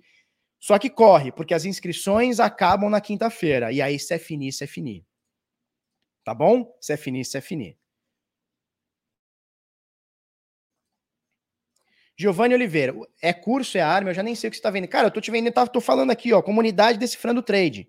E tem tudo isso aqui, cara. Tem tudo isso aqui que eu tô te falando, ó. Relatórios diários, lives semanais, o curso Decifrando Trade, a comunidade, os sinais de trade, Crypto Swing Trade, PH Bovespa, Farejador Bitcoin, bônus de vídeo, Light Trade e aqui o curso Carteira Blindada. Eu tô te dando tudo isso aqui, cara. Você vai assinar a comunidade front trade, eu tô te dando tudo isso aqui, exceto o ARM, que tá aqui na, na, na, tela, né? Eu tô te dando tudo isso aqui. Tudo isso aqui. Tudo isso aqui que eu te falei. Tá? Por R$ 1.497. Você pode pagar à vista ou em até 12 vezes. Tá bom? Se vocês tiverem dúvidas. Buenos dias, seu Lueco. Lueco é bom, né? É que nem o buelo, né? Vou comer um buelo, seu Lueco. É isso aí. Maria Pia. Pio. Pio. É nós, Maria Pia.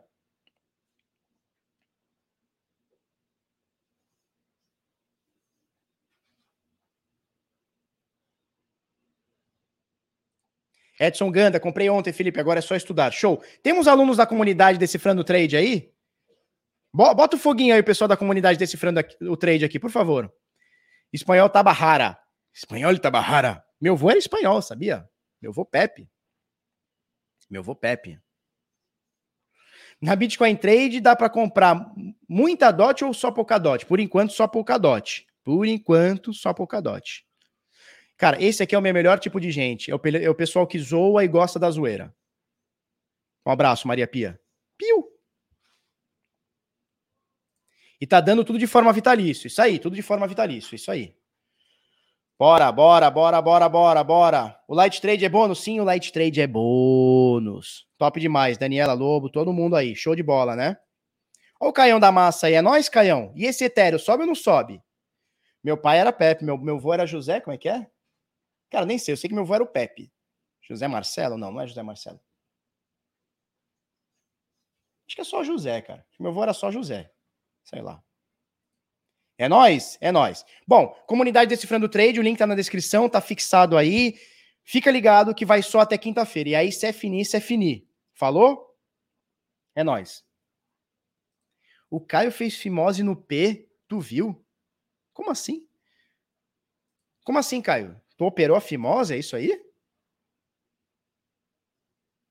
Pepe, o canhão da vila. Não, mas o meu avô era o Pepe. O meu avô foi presidente do Jabaquara, sabia disso? Meu avô Pepe foi presidente do Jabaquara. Jabaquara, que hoje é um clube que deve estar na vigésima divisão, né? Mas o Jabaquara foi um clube ok aqui de Santos, né? Ah, quando criança, show de bola. Não, aí todo mundo, né? Todo mundo seu fimoseiro. Vamos lá, vamos lá, vamos lá. Se tiverem dúvidas sobre decifrando, cola aí, tá? Passei, passei, passei. Vamos lá. É, 616 biticas atingi antigo. Ih, li, li, tudo errado. Volta, volta, volta. Vuelta, vuelta. Felipeira, vuelta. 616 biticas antigas são movimentadas de carteira e deixam de ser considerados como perdido. Olha só, turma, tem uma métrica é, que estabeleceram. Aí virou Caio Kid Bengala. Que isso, Major? É, tá dando volta, tá laçando, é isso aí, não? Que isso. Caião, e a Jabur? A Jabur tava aqui agora há pouco no chat, é que ela vai fazer a live agora da Bitcoin Trade. E a Jabur, Caião, vai ou não vai? Foi ou não foi? Desencapou pirulito. Ah, a quinta série é muito boa, né? Mercado falido. Que isso, mercado falido? Major. Aí depois ele manda uma mensagem: Major, tá me gastando, Major. Ah, não. Aí, aí acabou. Caio de Faimose. Meu Deus, os caras são muito bruto. Ó, a Flávia tá aqui, ó. Causando. Só observe, hein, Flávia? Um beijo para você. Vou assistir você lá no Rio de Janeiro. Vou comprar passagem. Vamos pro Rio de Janeiro. Eu quero assistir sua, sua palestra. Então, sabendo que você vai fazer uma palestra no Rio de duas horas. O Persigo vai fazer uma palestra de duas horas e meia. Sinceramente, eu não quero ver o Persigo falar. Eu vou ver a Flávia. O Persigo, deixo quieto. Bato palma, tudo bem, tira uma foto, mas, porra, duas horas de Persigo eu não quero, não. Quem mais vai palestrar duas horas? O, o Vamos pra Bolsa, né? O Rodolfo, né? Também não quero duas horas dele, não, cara. Ó, o Caião vai também. Bora, Caião. Caião, já prepara aquele negócio lá para nós. Aquele negócio lá. Prepara aquele negócio lá para nós, que eu sei que você é, você tem, você sempre tem. Alguém grava. Isso, é tipo isso, Eric. Alguém grava lá o Persigo. Eu quero ver a Flávia. Porque eu gosto da Flávia. A Flávia é minha amiga, minha parceira, minha parceira de Bitcoin Trade, manja tudo de cripto. Depois, Flávia, vamos fazer uma live aqui. Vamos fazer uma live aqui. Vamos? Preparando agora, isso aí. Vamos preparar um lá também, que eu sei que você é o cara. Tá? Pô, já é. Pô, já é. Quero ver vocês lá. O Tasso vai palestrar duas horas. Nossa, dispenso o Tasso duas horas de palestra. Dis... Nossa, dispenso total. Prometo que eu só assisto a sua, Flávia. E vou tentar não dormir, porque duas horas é sacanagem, né? É isso aí. Já tá com roupa de ir, então é nós. Então é nós. É, vamos lá. Isso, e a Flávia é muito bonita, assim. Mas independente dela ser bonita ou ser feia, o lance não é esse. O, lance é que ela é boa. Ela sabe o que ela fala, ela apresenta muito bem, sabe tudo de cripto. Né? Antes de ser bonita ou ser feia, ela é foda. Tá bom? Adoro o Tasso também, parceiraço, mas, porra, duas horas de Tasso, duas horas de Persigo, duas horas de Rodolfo, porra. Aí tu tá de sacanagem, né? Tu tá de brincanagem comigo, né? Tá de brincanagem com, comigo tá? Vamos lá. O que, que a gente tá falando aqui? 600 biticas. Bom dia, querida. 616 biticas antigos são movimentados. Vamos, vamos lá. Criaram uma métrica, turma. Ó, presta atenção aqui comigo. Criaram uma métrica. Pensa aqui comigo. Que uma carteira, quando ela não tem nenhum output, ela não tem nenhuma saída, ela não tem nenhum gasto, ela não tem nenhum saque, nenhuma transferência é, de saída, né? Não de entrada, de saída. Em acima de 7, 8 anos, é, o que, que eles consideram? Eles consideram que o Bitcoin está perdido, tá? Então, cara, o cara que comprou lá em 2000, comprou, minerou, adquiriu, ganhou, não importa. O cara que, que tinha lá em 2009, 2010, 2011, 2012 e nunca mexeu ou não mexeu há sete anos para frente, esse Bitcoin é considerado perdido. Eu sempre critiquei um pouco isso, porque não é uma forma, é, é, é subjetivo, né? Não dá para a gente falar que todo Bitcoin que está sete anos sem movimentar, ele está perdido. Concorda? Você concorda comigo? Eu, não, é, não que eu tenha, né? Porque eu não estava no mercado há, estava no mercado há sete anos. Mas assim, há oito anos atrás, é, eu posso ter uma carteira, posso ter a senha dessa carteira, posso ter a chave, o acesso a essa carteira e não está movimentando. Tenho lá 300 bitcoins, não estou movimentando, não preciso. O dia que eu precisar, eu vou lá e mexo. Concorda? Isso, às vezes o cara passou sete anos preso, é isso aí. Às vezes o cara ficou preso sete anos, não mexeu na carteira. Então não dá para você falar para o carinha, para as pessoas, que uma carteira que tá uh, que não mexe há 7, 8 anos, que esse Bitcoin está perdido. Então, criou-se uma métrica, tá aí a Glassnode, ela, ela passa a métrica, que ela é errática, ela deve ter algum sentido, mas ela é errática sim. É, que bitcoins acima de 7 anos, 8 anos, eu não sei agora se é 7 ou 8, tá? 7 ou 8 anos é sem movimentar, esse Bitcoin tá perdido. Só que a gente viu o ano passado muitas carteiras. Bom dia, filha.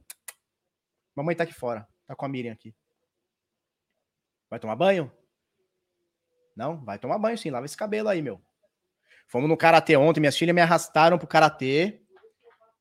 Me arrastaram pro karatê. Fazia 20 anos que eu não fazia karatê, né, filha? 20 anos. A última vez que eu treinei karatê eu tinha 14 anos. Fiz um monte de campeonato. Olha a mãozinha dela aqui, ó. E aí eu fiquei. Não, vai pra lá. Vai para lá, criança. Vai, vai tomar banho, vai. Que aqui não é o show da Xuxa, não, hein? Isso aqui não é o show da Xuxa, não. Nem patati patatá. É... O que, que acontece? Algumas carteiras da época de Satoshi. não, duas décadas atrás, 20 anos. Eu falei três, duas décadas atrás. Caio é, é Ethereum sexual? que isso? Cara, meteram, meteram um DeFi Mose no Caio e Ethereum sexual. Essa eu gostei, hein?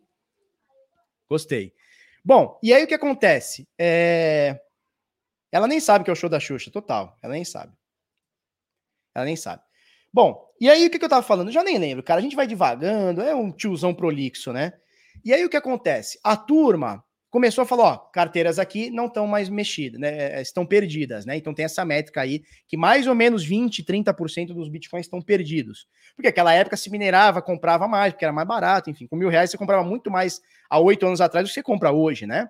Beleza. Só que o ano passado para cá, carteiras foram se movimentando ali do Corona Crash em diante. Bitcoin começou a subir muito, bateu lá 20, 30 mil dólares, 40 mil dólares. Carteiras antigas começaram a se movimentar. E ontem foi o dia, ontem, anteontem, né? Foi o dia de mais uma carteira. Uma carteira de 616 bitcoins são movimentados. É uma carteira de 15 milhões de dólares. Tá? Eu acho que é isso a conta, eu fiz, mas não lembro agora. É, e ela estava desde 2012 adormecida. Ou seja, o cara tinha senha. Ou alguém tinha senha, tá? Alguém, se foi brute force, não sei, cara. Alguém tinha senha dessa carteira, tá?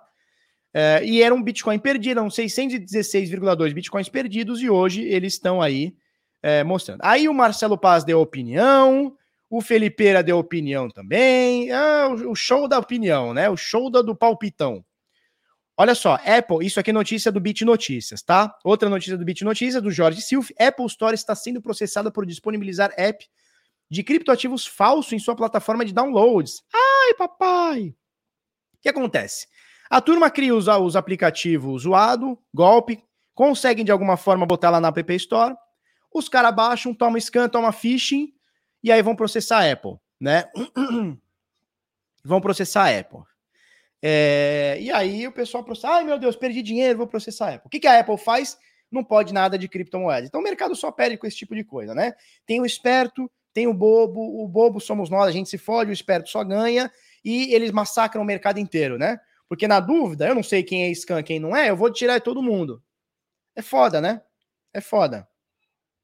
Tiozão da, da caminhada na hora de Santos. É isso aí. Vamos lá, próxima notícia aqui. Foxbit pode ter bancos tradicionais como sócios. Turma, olha só, Itaú tá entrando, BTG, vou falar já já, BTG entrou. É, temos outros bancos, tá? Tem outros bancos, não posso falar ainda, mas tem outros bancos entrando. A XP vai voltar a ter a sua corretora ou os serviços de cripto, né? A XP teve a XDEX. É, eles fizeram mais ou menos os fundos, né? Os ETFs que tem hoje, né? Que você não tinha custódia, você estava só exposto ao, preço, exposto ao preço. Só que eles erraram o time e fecharam a corretora. Inclusive era o Fernando Ures, que era o diretor, né? Foi muito criticado na época. E hoje o pessoal bate palma para as QR, QR Capital, uh, qual que é outra lá? Hashdex, que é mais ou menos a mesma coisa, né? A diferença é que uma está exposta em, em, bolsa e outra vai ser como se fosse um fundo, né? Você está exposto a um preço do Bitcoin. Enfim. Foxbit abriu rodada aqui de investimentos e pode ter bancos como bancos tradicionais como sócios, né?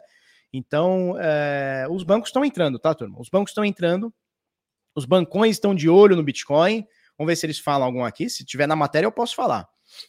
É, não fala. Inclui os tokens precatórios, então, ou seja, a tokenização está correndo forte. Hoje, quem faz tokenização no Brasil é Mercado Bitcoin, Foxbit entrou agora e é a LIC também, né? Está entrando esse ano. Então, são os três principais tokenizadores aí do Brasil tá? E a BTG vai lançar a plataforma para compra direta de criptomoedas, a Mint, MYNT, tá? Da BTG Pactual. A gente cantou a bola quando eles fizeram um evento lá, o Portilho, né? O, como é que é o nome dele? O, o presidente lá da, da, Um dos presidentes lá, uns diretores lá. O Portilho, André Portilho. Eles começaram a fazer evento de criptomoeda, né? Isso, a BTG vai lançar a Mint, Mint, não sei como é que fala, né? É... Isso, Mint, Mint, sei lá eles quando eles lançaram, quando eles lançaram curso lá, né, webinário sobre cripto, quando eles lançaram lá a parada do eles, eles patrocinaram lá na TD, né? Eles patrocinaram um evento da TD que ninguém ninguém viu. Diz que tinha 50 mil pessoas assistindo, ninguém viu. Ninguém viu, mas diz que tinha 50 mil pessoas. Tá tudo certo. Né? Eles patrocinaram lá o evento e tal, não sei o quê. Aqui, ali eu matei a charada, batei a, a charada, eles vão entrar para o mercado cripto. E é o que a gente tem falado desde o ano passado, desde que a Binance entrou no mercado do Brasil. As corretoras pequenas vão ser dissolvidas. Ou elas vão ser adquiridas ou vão fechar. A Brasilex já fechou as portas. Falar, ah, não quero mais, não dá para brigar. Não dá para brigar com Binance e não vai dar para brigar com o bancão, cara. Como é que vai brigar com o bancão? Porque eles vão entrar forte na regulação, eles vão puxar a regulação para eles, a gente sabe como é que funciona. O banco vai entrar para perder, eles vão puxar a regulação para eles. Eu já estou sabendo que o regulador está entrando também. Tenho fontes quentes que o regulador está entrando quente também. E é isso. César Leal, XDEX era que nem investir em fundo de cripto, só podia sacar reais. Mó ruim, não é possível que vão fazer essa merda de novo. Veja, não sei se eles vão fazer isso de novo, tá? Mas qual que é a diferença da XDEX para o ETF de Bitcoin? Tecnicamente, nenhuma, você está exposto ao preço. Né? Um você está exposto a um índice, outro você está exposto ao preço do Bitcoin de fato. Eu ainda prefiro, eu ainda prefiro o modelo da XDEX. Porque quando você compra um Bitcoin, você fica exposto ao preço, mas é um Bitcoin. Você botou lá 250 mil, você comprou um Bitcoin. O ETF, você vai comprar uma cota daquilo. Então ainda tem diferença, você está exposto à variação, né? Mas eu ainda prefiro o modelo DexDex. Tá? Eu ainda prefiro o modelo DexDex. Não estou falando que é o melhor modelo do mundo. Veja, o melhor modelo é você comprar o Bitcoin e ter na sua carteira. Ponto final. Você comprou o Ethereum e ter na sua carteira. Mas dentre esses modelos, eu ainda prefiro estar exposto ao preço do Bitcoin e não ao índice do Bitcoin. Mas cada um é cada um, eu não sou o dono da verdade, tá? É isso. Então, uh, Foxbit, BTG Pactual, fundador do Mercado Livre. Eu não aguento mais ver van do Mercado Livre. Na cidade de vocês é assim também? É van do Mercado Livre para todo lado, bichão. Bitcoin tá subindo? 43,200? Vamos ver aqui uma coisinha. Só ver uma coisinha aqui. Uma coisinha aqui de nada, aqui, só de boinha. Ah, tá de boa aqui. 43,300. Tá de boa, tá de boa, tá de boa. Bom, fundador do Mercado Livre. Mercado Livre.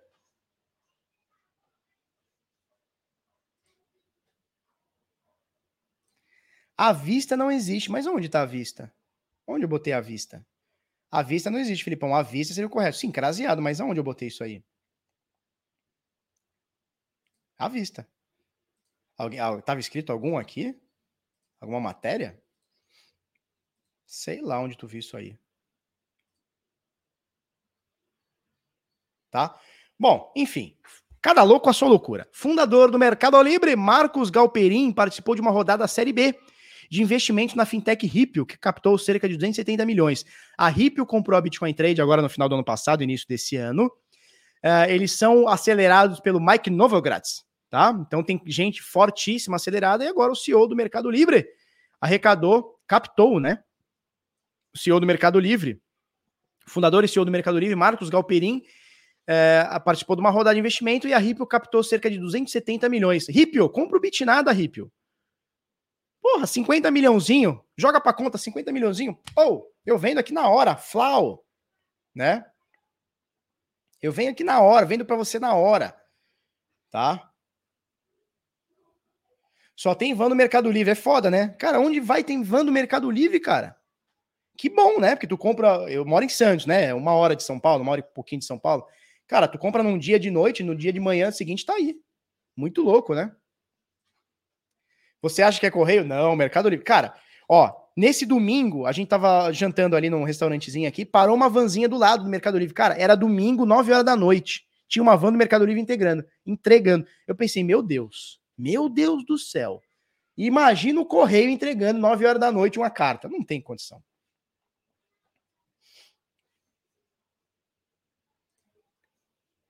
Aê, a gente aqui não vale nada para você, Barba. Como assim, cara? Como assim, cara? Você vale tudo para mim, cara. Que isso? Tem uns avião também, né? Tô ligado, bicho. Então, a todo vapor. Que bom, né? Que bom. Que bom, né? Porra, que bom. É isso. Correio é muito caro e Mercado Livre entrega muito rápido. Ah, total. Correio já era. O pessoal tá usando agora a transportadora, né?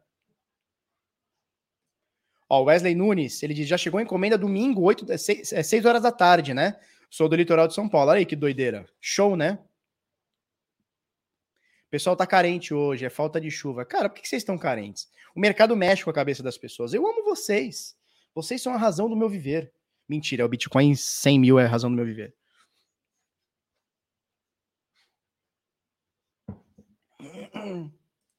Ah, entendi. Por, por que ele falou que a gente não vale nada? Ah, porque eu falei que eu venderia 50 milhões. Meu irmão, tu não venderia a tua empresa 50 milhões? Porra! Porra! 50 milha? Meu Deus, Ripio, compra nós. 50 milha? 50 milha. Você tem noção que é 50 milha? Aí eu monto outro canal, aí eu ponho beat tudo. Um, um, ano, né?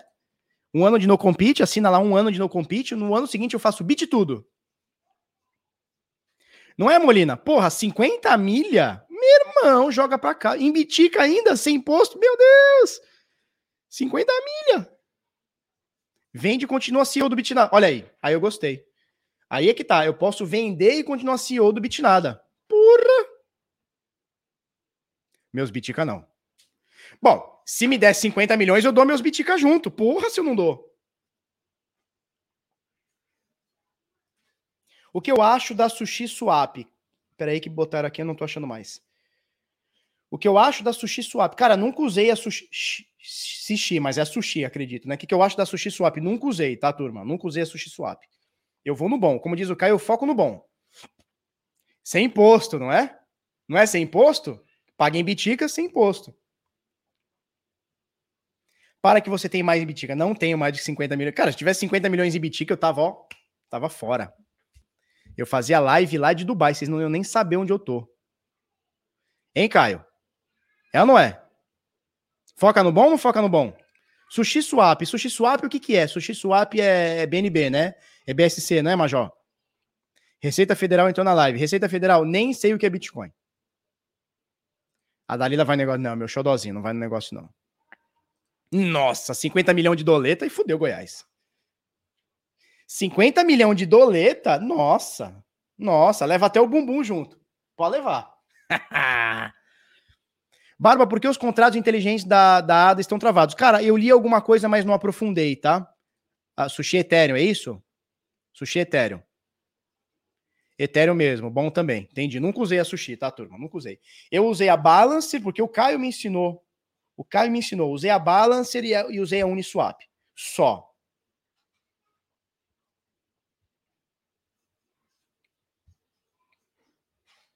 Show? É isso. Bom, por que, que os contratos inteligentes da ADA estão travados? Cara, enfiou tudo na mesma, na mesma, no mesmo minuto, né?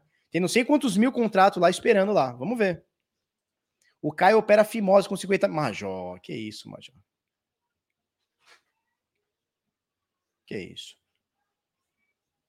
Prefere um milhão de seguidores ou Bitcoin a um milhão de dólares? Cara, eu vou ser bem sincero. Eu não ligo para número de seguidores, né? Vocês sabem disso. Se eu ligasse para número de seguidores, eu ficava fazendo vídeo bomba, né? Pauta bomba, que é o que a galera faz. Vai cair o infinito, vai subir um milhão, né? Eu não, não gosto desse tipo de coisa. A gente faz a coisa aqui bem, bem. E eu sei que isso impacta no número de seguidores. Então, número de seguidores nunca foi a minha meta. Nunca foi. Nunca foi, vocês sabem disso.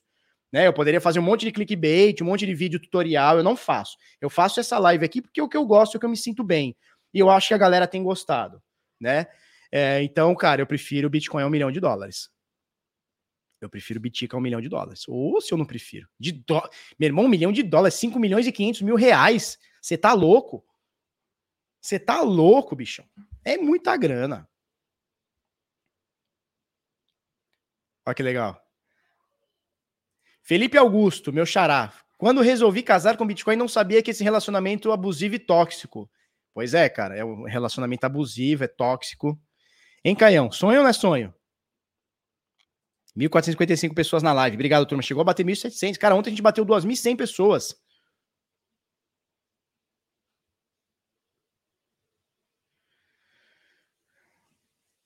Pode estar tá fazendo ombro, cabeça no ombro, ombro, cabeça, ombro no diário, sim. Pode sim. Samir Reda. Escudeiro e Marcelo Paulo, os melhores do mercado cripto. Obrigado, Samir. Muito obrigado pela confiança. Tá?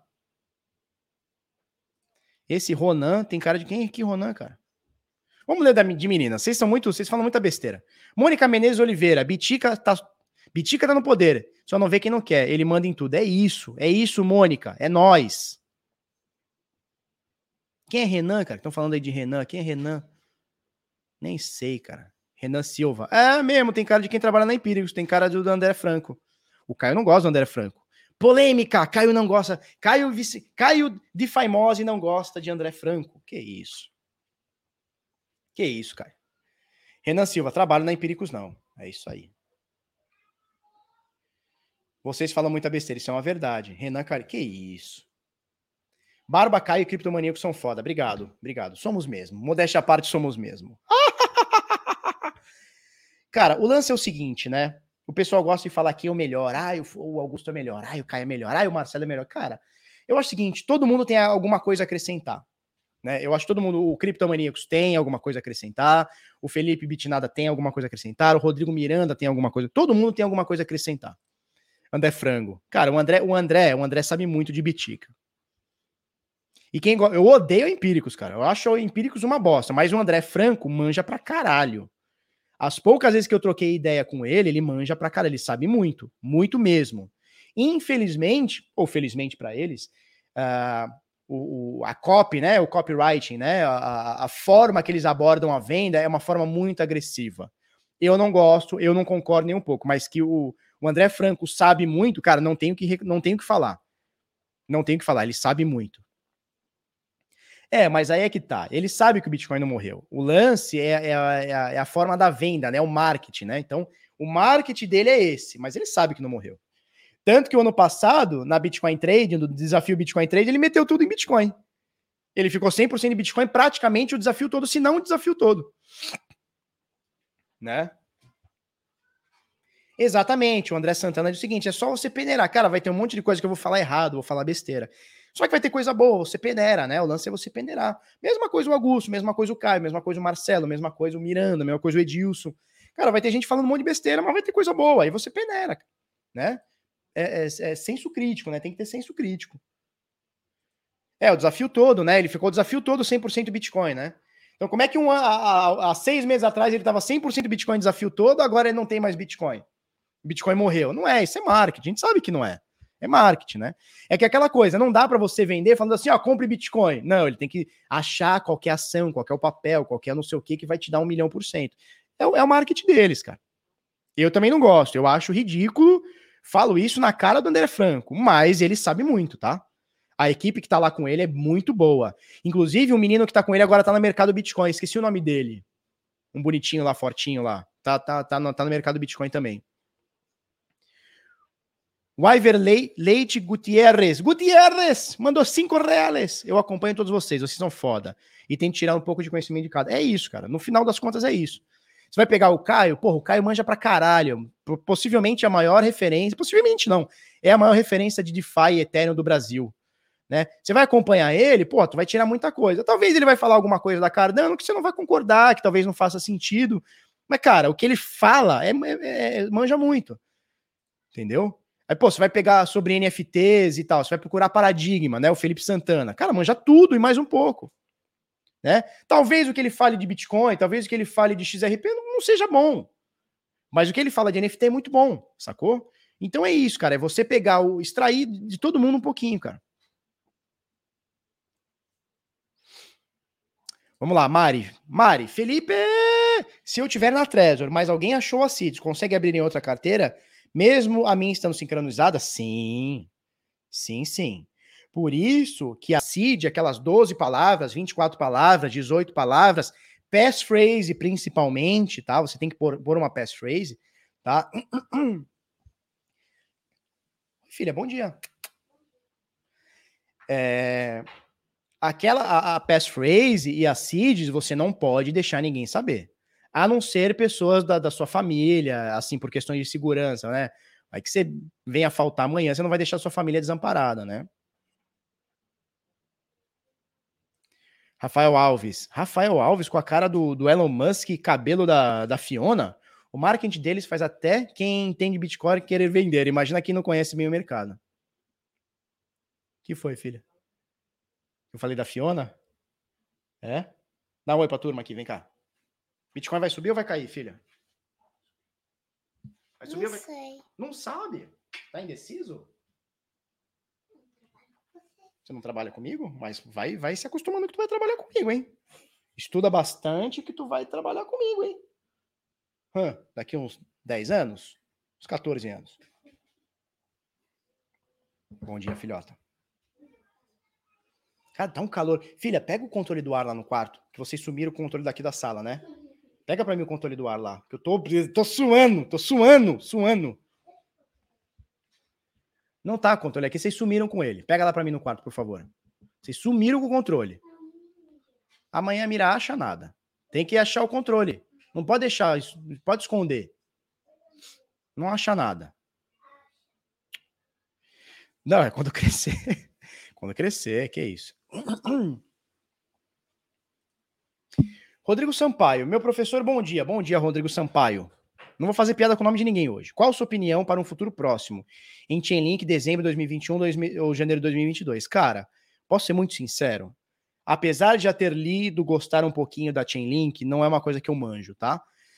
É, futuro próximo, você deve estar perguntando em questão de preço, né? Tô suando aqui, bichão. Questão de preço. Cara, não faço ideia. Se o mercado continuar subindo, ela vai continuar subindo junto. Não, não tenho dúvida. Cadê o controle? Pega o controle papai, filha. Por favor. É, eu ainda não, ainda não fiz a conexão. Alexa, liga o ar-condicionado.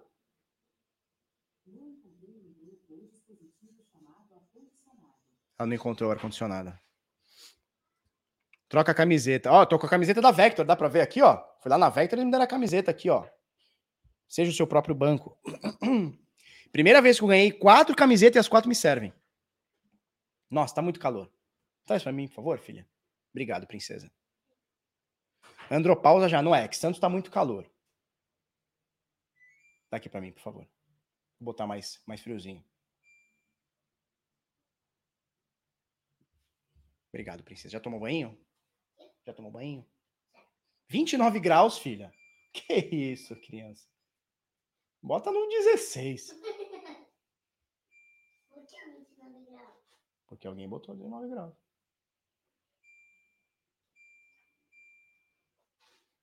Eu coloquei 19 graus. Não, você botou 29 graus. Vamos lá? Alexa, quanto custa um Bitcoin?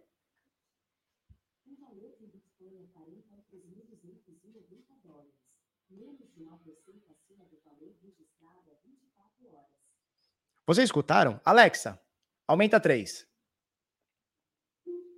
Alexa, quanto custa um Bitcoin? O valor de um Bitcoin é 43.290 dólares, menos de 1% acima do valor registrado há 24 horas. Tá ativando aí? Sabe o que é legal? Olha, olha que coisa doida. Eu falo assim para Alexa, Alexa, fala baixinho, Alexa, toca Periphery, ela não entende. Ela fala assim, tocando o tribo da periferia. Aí fica tocando rap. Eu não gosto de rap, cara. Nada contra a tribo da periferia. Show de bola. Cada um faz no seu trampo. Aí minha filha fica me zoando. Aí minha filha entra aqui na sala e fala: Alexa, toca a tribo da periferia. Que isso? Não pode. Fi, para, tá ativando aqui. Alexa! É. tá ativando a Alexa. Olha que legal, cara. Não sabia. Filha, tô ativando a Alexa da galera. Te deixei confusa, né? Fica ativando aqui. Nossa, isso é muito bom. Vou, vou, montar um, vou meter uns Alexa no meio das lives. Vocês vão ver agora. Alexa, o Bitcoin é pirâmide? Não conheço essa. Não conhece, então ela tem que estudar. Alexa, vai estudar sobre Bitcoin, vai? Desculpe, não conheço essa. Ah, não conhece nada. Alexa, compre Doge. Tá? Então falamos aqui do, do desse locão aqui. Bom, temos mais uma aqui para falar, que é da Decrypt, tá? Uh, qual que é o lance aqui? Qual que é o lance aqui? A Binance vai deixar de oferecer derivativos, tá? Produtos de derivativos na Austrália. Então, cara, a Binance está sendo caçada em todos os lugares do globo. Na Austrália, no Brasil, na França, na Alemanha, Reino Unido, Singapura, Estados Unidos, Canadá, tudo. Isso são só os que eu lembro, tá? Tudo quanto é país, a Binance está sendo caçada. Por quê? Porque eles ferem o sistema. E a, o CZ já falou: não, a gente vai se regular, vamos ter uma sede, aquela coisa toda, né? A gente já sabe como é que funciona. Notícia aqui da, da, da Decrypt, decrypt.co, tá? Então estão sendo investigados, estão aqui no, no, na parada regulatória, aquela coisa toda que a gente já sabe, né? Já é chovendo molhado também. Alternativas para a Binance. Bom, a gente tem a Huobi, são todas chinesas, tá? Esse é o problema. Na verdade, a FTX ela não é chinesa. A FTX ela é americana, apesar de não estar sediada nos Estados Unidos. Mas o Sam lá, o Sam, o Sam não sei o que, o Mundo Bickman lá, como é que ele chama? O Sam Bickman, sei lá como é que ele chama aquele porra lá. Ele é americano, se eu não me engano, ele é americano, tá? Se eu não me engano, ele é americano. Para de fludar aí, maluco. Porra de Shiba. Então, alternativas a Binance. A gente tem Huobi e OKX, que são chinesas. Então, China por China? Não sei, né? China por China? Não sei. E a gente tem a FTX, que é americana, inclusive, ela está propondo ser regulada lá. Uh, a gente viu lá que o, o uh, aquele jogador lá, o Steve Curry, né, do basquete, lá, um dos maiores astros lá do, do NBA alternativo, NBA da atualidade, é, investiu, a Gisele Bündchen investiu, o Tom Brady também, que é o marido dela, né, que é o doidão lá do, do, do NFL, também investiu na FTX, então assim, não sei, não sei. Hoje me parece que a FTX e talvez a Huobi, tá? FTX e Huobi são as mais melhores alternativas, mas não sei, cara, não sei. Não sei. Luiz Carlos Slasuza Júnior, é, tem a Coinbase também, que não é muito friendly para brasileiros, né? Eles não aceitam muito brasileiros. Apesar de muitos brasileiros usarem lá, não, não aceitam muitos brasileiros, né? Residentes do Brasil. É, se eu acho melhor sair da Binance, cara, não vejo o menor problema em utilizar a Binance hoje. A Kraken também, a Kraken tem baixíssima liquidez, mas é uma corretora americana também, é uma alternativa. Andei usando a Fixed Float. Cara, não conheço, nunca ouvi falar.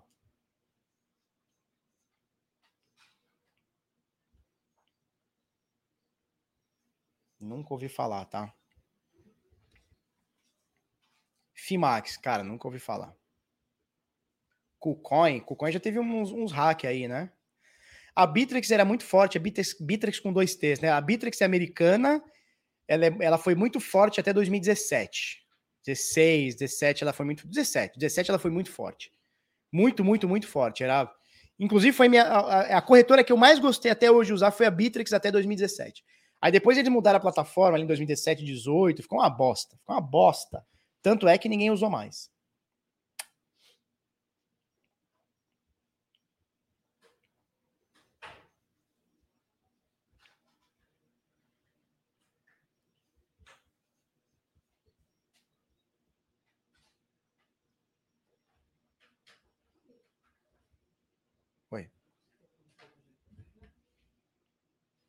botar pra carregar aqui. Querido, eu, eu chamo a Alexa, acende a Alexa na casa da galera.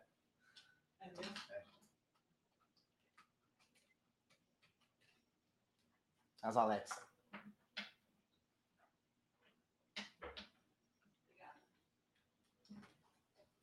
Alexa. Pionex, nunca ouvi falar. Alexa tá explicando. Cara, hoje, hoje os, os negócios nossos, cara, Tá tudo, tudo, tudo aqui tá, tá coisado. Tô fazendo live, filho. Coinbase usou muito? Nem fala, Daniel. Vontade de dar um soco na Coinbase. Maior scan que eu já vi. E o Bitstamp? Bitstamp. Bitstamp é forte também. Eu, eu, ele Bitsampa, né? Bitstamp é forte também.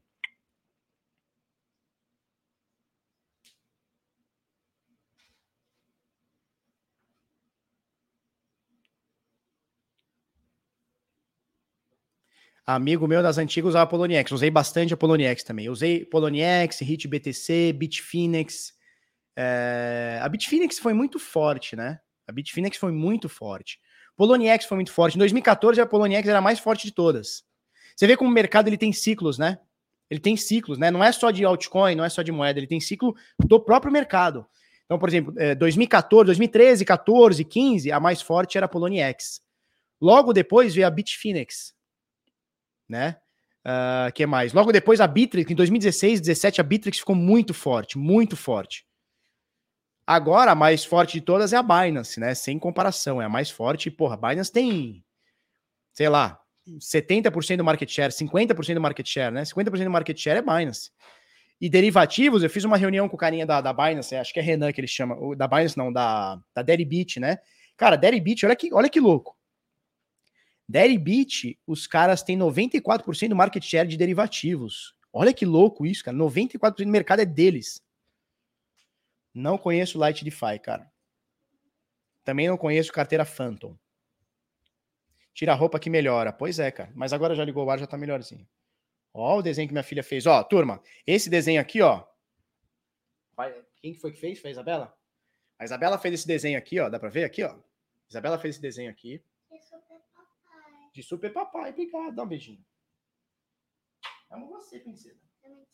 Eu vou mintar isso aqui e vamos vender em NFT. Tá bom, filha? Um milhão de dólares. Tá bom? Um milhão de dólares? Quem, quem dá um milhão de dólares aqui? NFT? E já, a gente já vai fazer. Já vamos fazer. Minha filha perguntou o que é NFT. NFT, filha, é um negócio que inventaram para tirar dinheiro da galera. É, é isso. É um negócio que inventaram para tirar dinheiro da galera. Oi. Vamos na padaria. Ah, vamos na padaria. Verdade, a Miriam tá aí hoje, nós vamos na padaria. Você paga, meme? Você paga um milhão? Um milhão de dólares? Pode aparecer, vem cá. Manda um beijo pra tu. Essa é a Luísa. Oi. Vai subir ou vai cair o Bitcoin, filha? Eu sei lá. Vai subir, filha. Tem que subir. Tem que subir. Um milhão tá barato, né? Coloca por dois, né? Dou até dois. Olha aí que, que legal. Meme cutes. Meme cutes. São as novas figurinhas, né? Já tá de janelinha, já tá, tá com tudo mole já. Pago em meme coins. Porra, meme coin é legal, hein? Meme coin é legal. Pois é. Pois é. Carolina Morila, kkkkkk. Eu gosto quando tem meninas na live, porque só tem os pelos e esses caras são muito loucos. A Hotbit hoje é quase a Criptopia. Antigamente já foi a terra que. Ah, a Hotbit. A Hotbit não é a que tinha a, a, a Green, a Bean, não foi na Hotbit que lançaram a Green, a Bean e a, e a Green? Um hype desgraçado na Green, na Bean, vai ser o novo Bitcoin, vai revolucionar a blockchain, cadê? Peidou no bife. Criptopia também foi hackeada. Cara, sempre muda, né? Monte Gox, Monte Gox foi a primeira grande corretora que nós tivemos, é a primeira corretora, né? Cara do pai, precisa nem fazer o DNA. Show de bola. Sou bilionário em você acredita? Não, não acredito não, cara. Ó, vou contar uma história para vocês. Vou contar uma história para vocês. Eu e o Marcelo Paz conhecemos uma pessoa que era bilionária e está em depressão porque agora só é muito milionária. Ó. Que chato, né? Ela tinha mais de um bilhão de reais e aí perdeu um pouquinho. Hoje só tem, é, é, acho que é 800 milhões de reais. E ficou em depressão. Ah. Ah. Caramba, meu, acordei um dia tinha um bilhão, outro dia só tinha 880 milhões. Ah, que chato, meu. Vou entrar em depressão. É uma loucura, né? Não é uma loucura?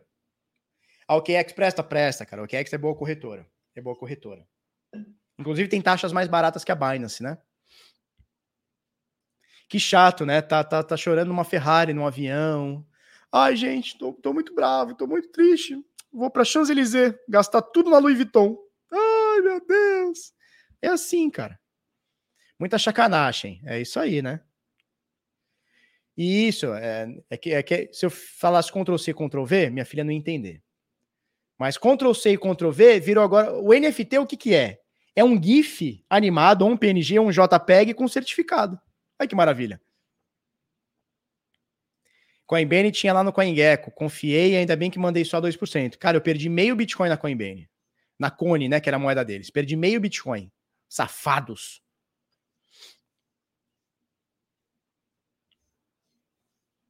Pois é, cara. Tem 800 bilhões. Compra 100, cara, 100 bi. Não, 800 milhões, né?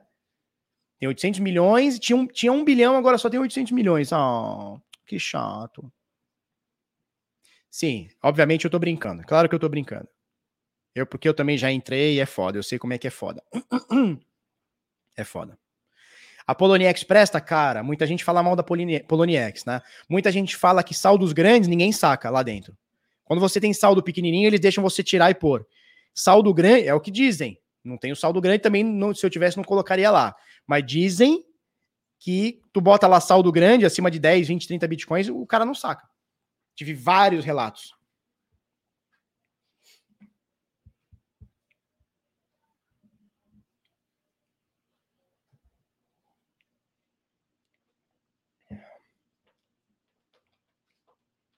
É isso? Deve saber, perdeu meio bitica. Perdi meio bitica na Cone. Que era moeda da era era como se fosse a BNB da Coinbase. Da Coinbase não, Coinbene, Coinbene, Coinbane. Mercado Bitcoin é a maior corretora brasileira, né? É a maior corretora brasileira, só que também é a que tem as maiores taxas, tá? Gate.io também é uma, é uma chinesa, eu não confio. Não confio na Gate.io. Confio na Binance, confio na OKX, confio na Huobi. Dizer, quando a gente diz confio, a gente não diz confio no, no seguinte, ah, confio, toma aqui todo o meu saldo. Não é assim. É confio no sentido, cara, legal, dá para usar, é aceitável, tá? CoinEx, não conheço, cara, não conheço CoinEx. Barba, aquela caneca de ontem onde comprou, diário de uma oficina.com.br. Procura aí, diário de uma oficina. Ele faz umas canecas Bitcoin, umas, umas paradinhas Bitcoin. FTX é confiável. FTX é confiável. Veja, confiável é o seguinte: você fala assim, Felipe, você dá seu bumbum pela, pela FTX? Não, não dou, não é minha corretora, não tenho o menor controle. Mas hoje me parece ok, tá?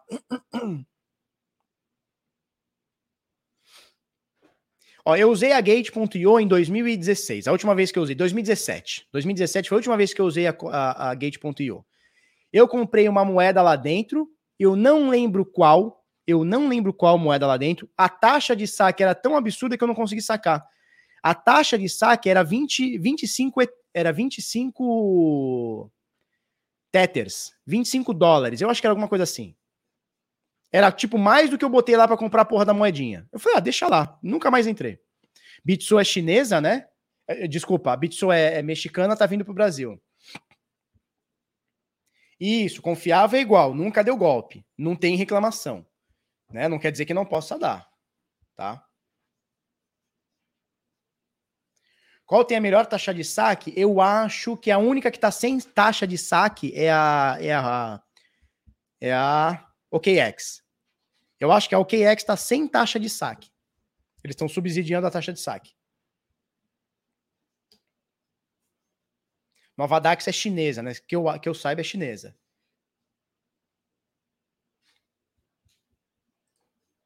Ah, agora pode sacar pela Tron, né? Antes não tinha. Foi Tron, foi Tron que eu comprei lá. Olha que bosta. Comprei Tron lá, caiu, não consegui vender, me fudi, não consegui sacar. Tá lá, 25 dólares para sacar. Falei, enfia essa porra no cu também.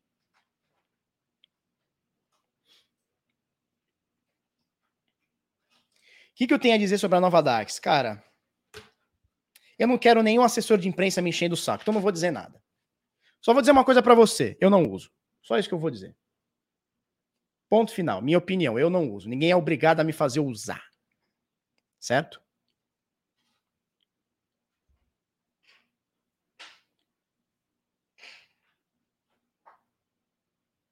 Ó, o mercado Bitcoin sacar pelo app Meu Bem que está com taxa zero. Aí é só transferir para sua conta normal. Legal. Mas e. Ah, tá. Entendi. Entendi.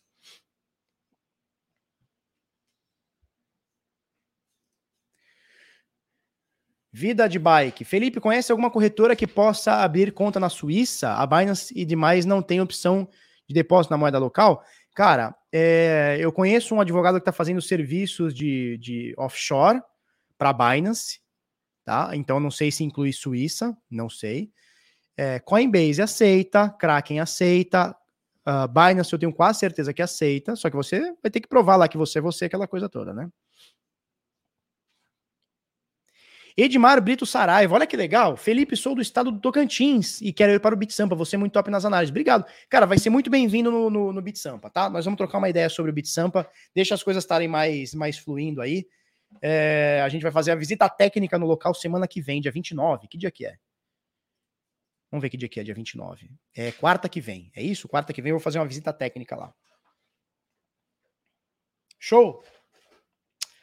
Turma, duas horas de live já. Duas horas e cinco. Eu preciso tomar um café. Não café no sentido o café preto. É o café. Café da manhã. Certo?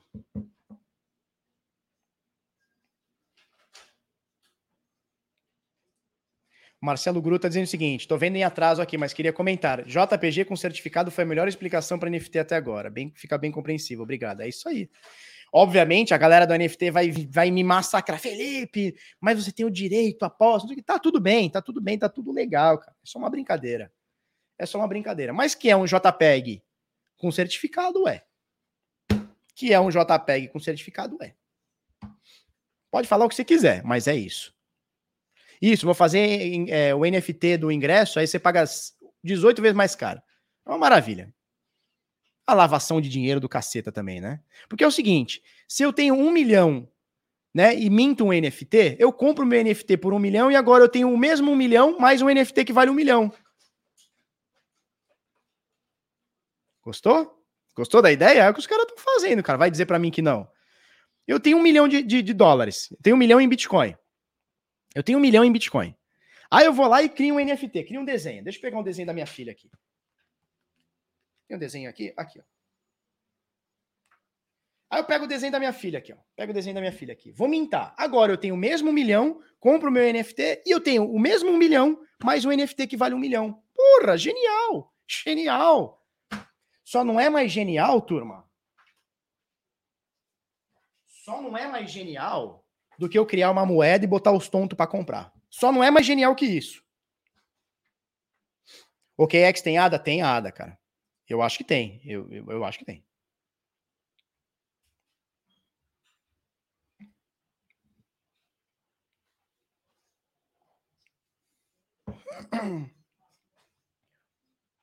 Max Javier mandou doisão. Obrigado, meu velho. Agora tudo faz sentido. Sacou, Daniel? Sacou? Sacou, né? Sacou? Queria o nada, é, a moeda do Bit nada. Cara, NFT, mintar um NFT hoje só não dá mais dinheiro do que criar uma moeda e fazer os tontos comprar.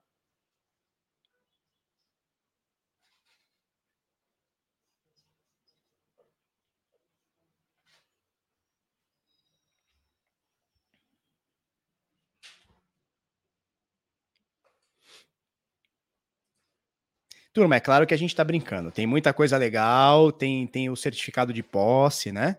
Tem a imutabilidade da parada. Mintar é digitalizar? É, mintar é você transformar num NFT.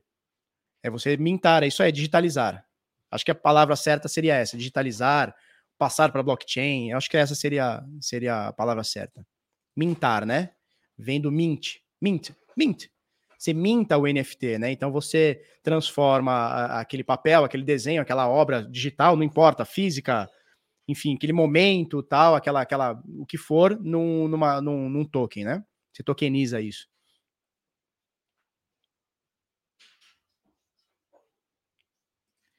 Olha só, Rafael Valassi. Fui comprar o NFT do Mundial do Palmeiras, não achei. Pois é, cara, tô procurando também. Ai, ai. Filha, quer mostrar esse desenho? O papai vai encerrar aqui? Papai já vai encerrar. Traz aqui o papai mostrar o desenho, depois você termina. Nós vamos fazer um NFT, vamos vender por um milhão, filha. Um milhão. Quem quiser, ó, vou, vou vender esse NFT aqui para vocês por um milhão. Traz aqui, papai. Esse aqui é da Luiz, ó. Para o papai de Luiz. Olha que lindo. Para o papai de Luísa. Olha que lindo. A Luísa e o papai. Obrigado, filha. Dá uma beijoca.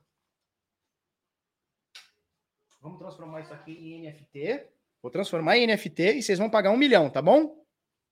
Tá bom? É isso. Vou vender, não, não vou vender o teu desenho, vou vender uma cópia do desenho. Papai é um gênio, filha. O desenho vai ficar com o papai. Eu vou vender a cópia do desenho e vai ter um tonto que vai pagar um milhão. Entendeu? Aí a gente vai ter o, o desenho mais um milhão. É isso. Tá bom? Não? Tá bom. Então papai não vai vender. Turma, brincadeiras à parte, um beijo para vocês. Amanhã estaremos aí no mesmo bate-horário, no mesmo bate-canal. Um beijo, um queijo. Desligou até minha câmera aqui. Um beijo, um queijo. Até amanhã. Tchau, tchau.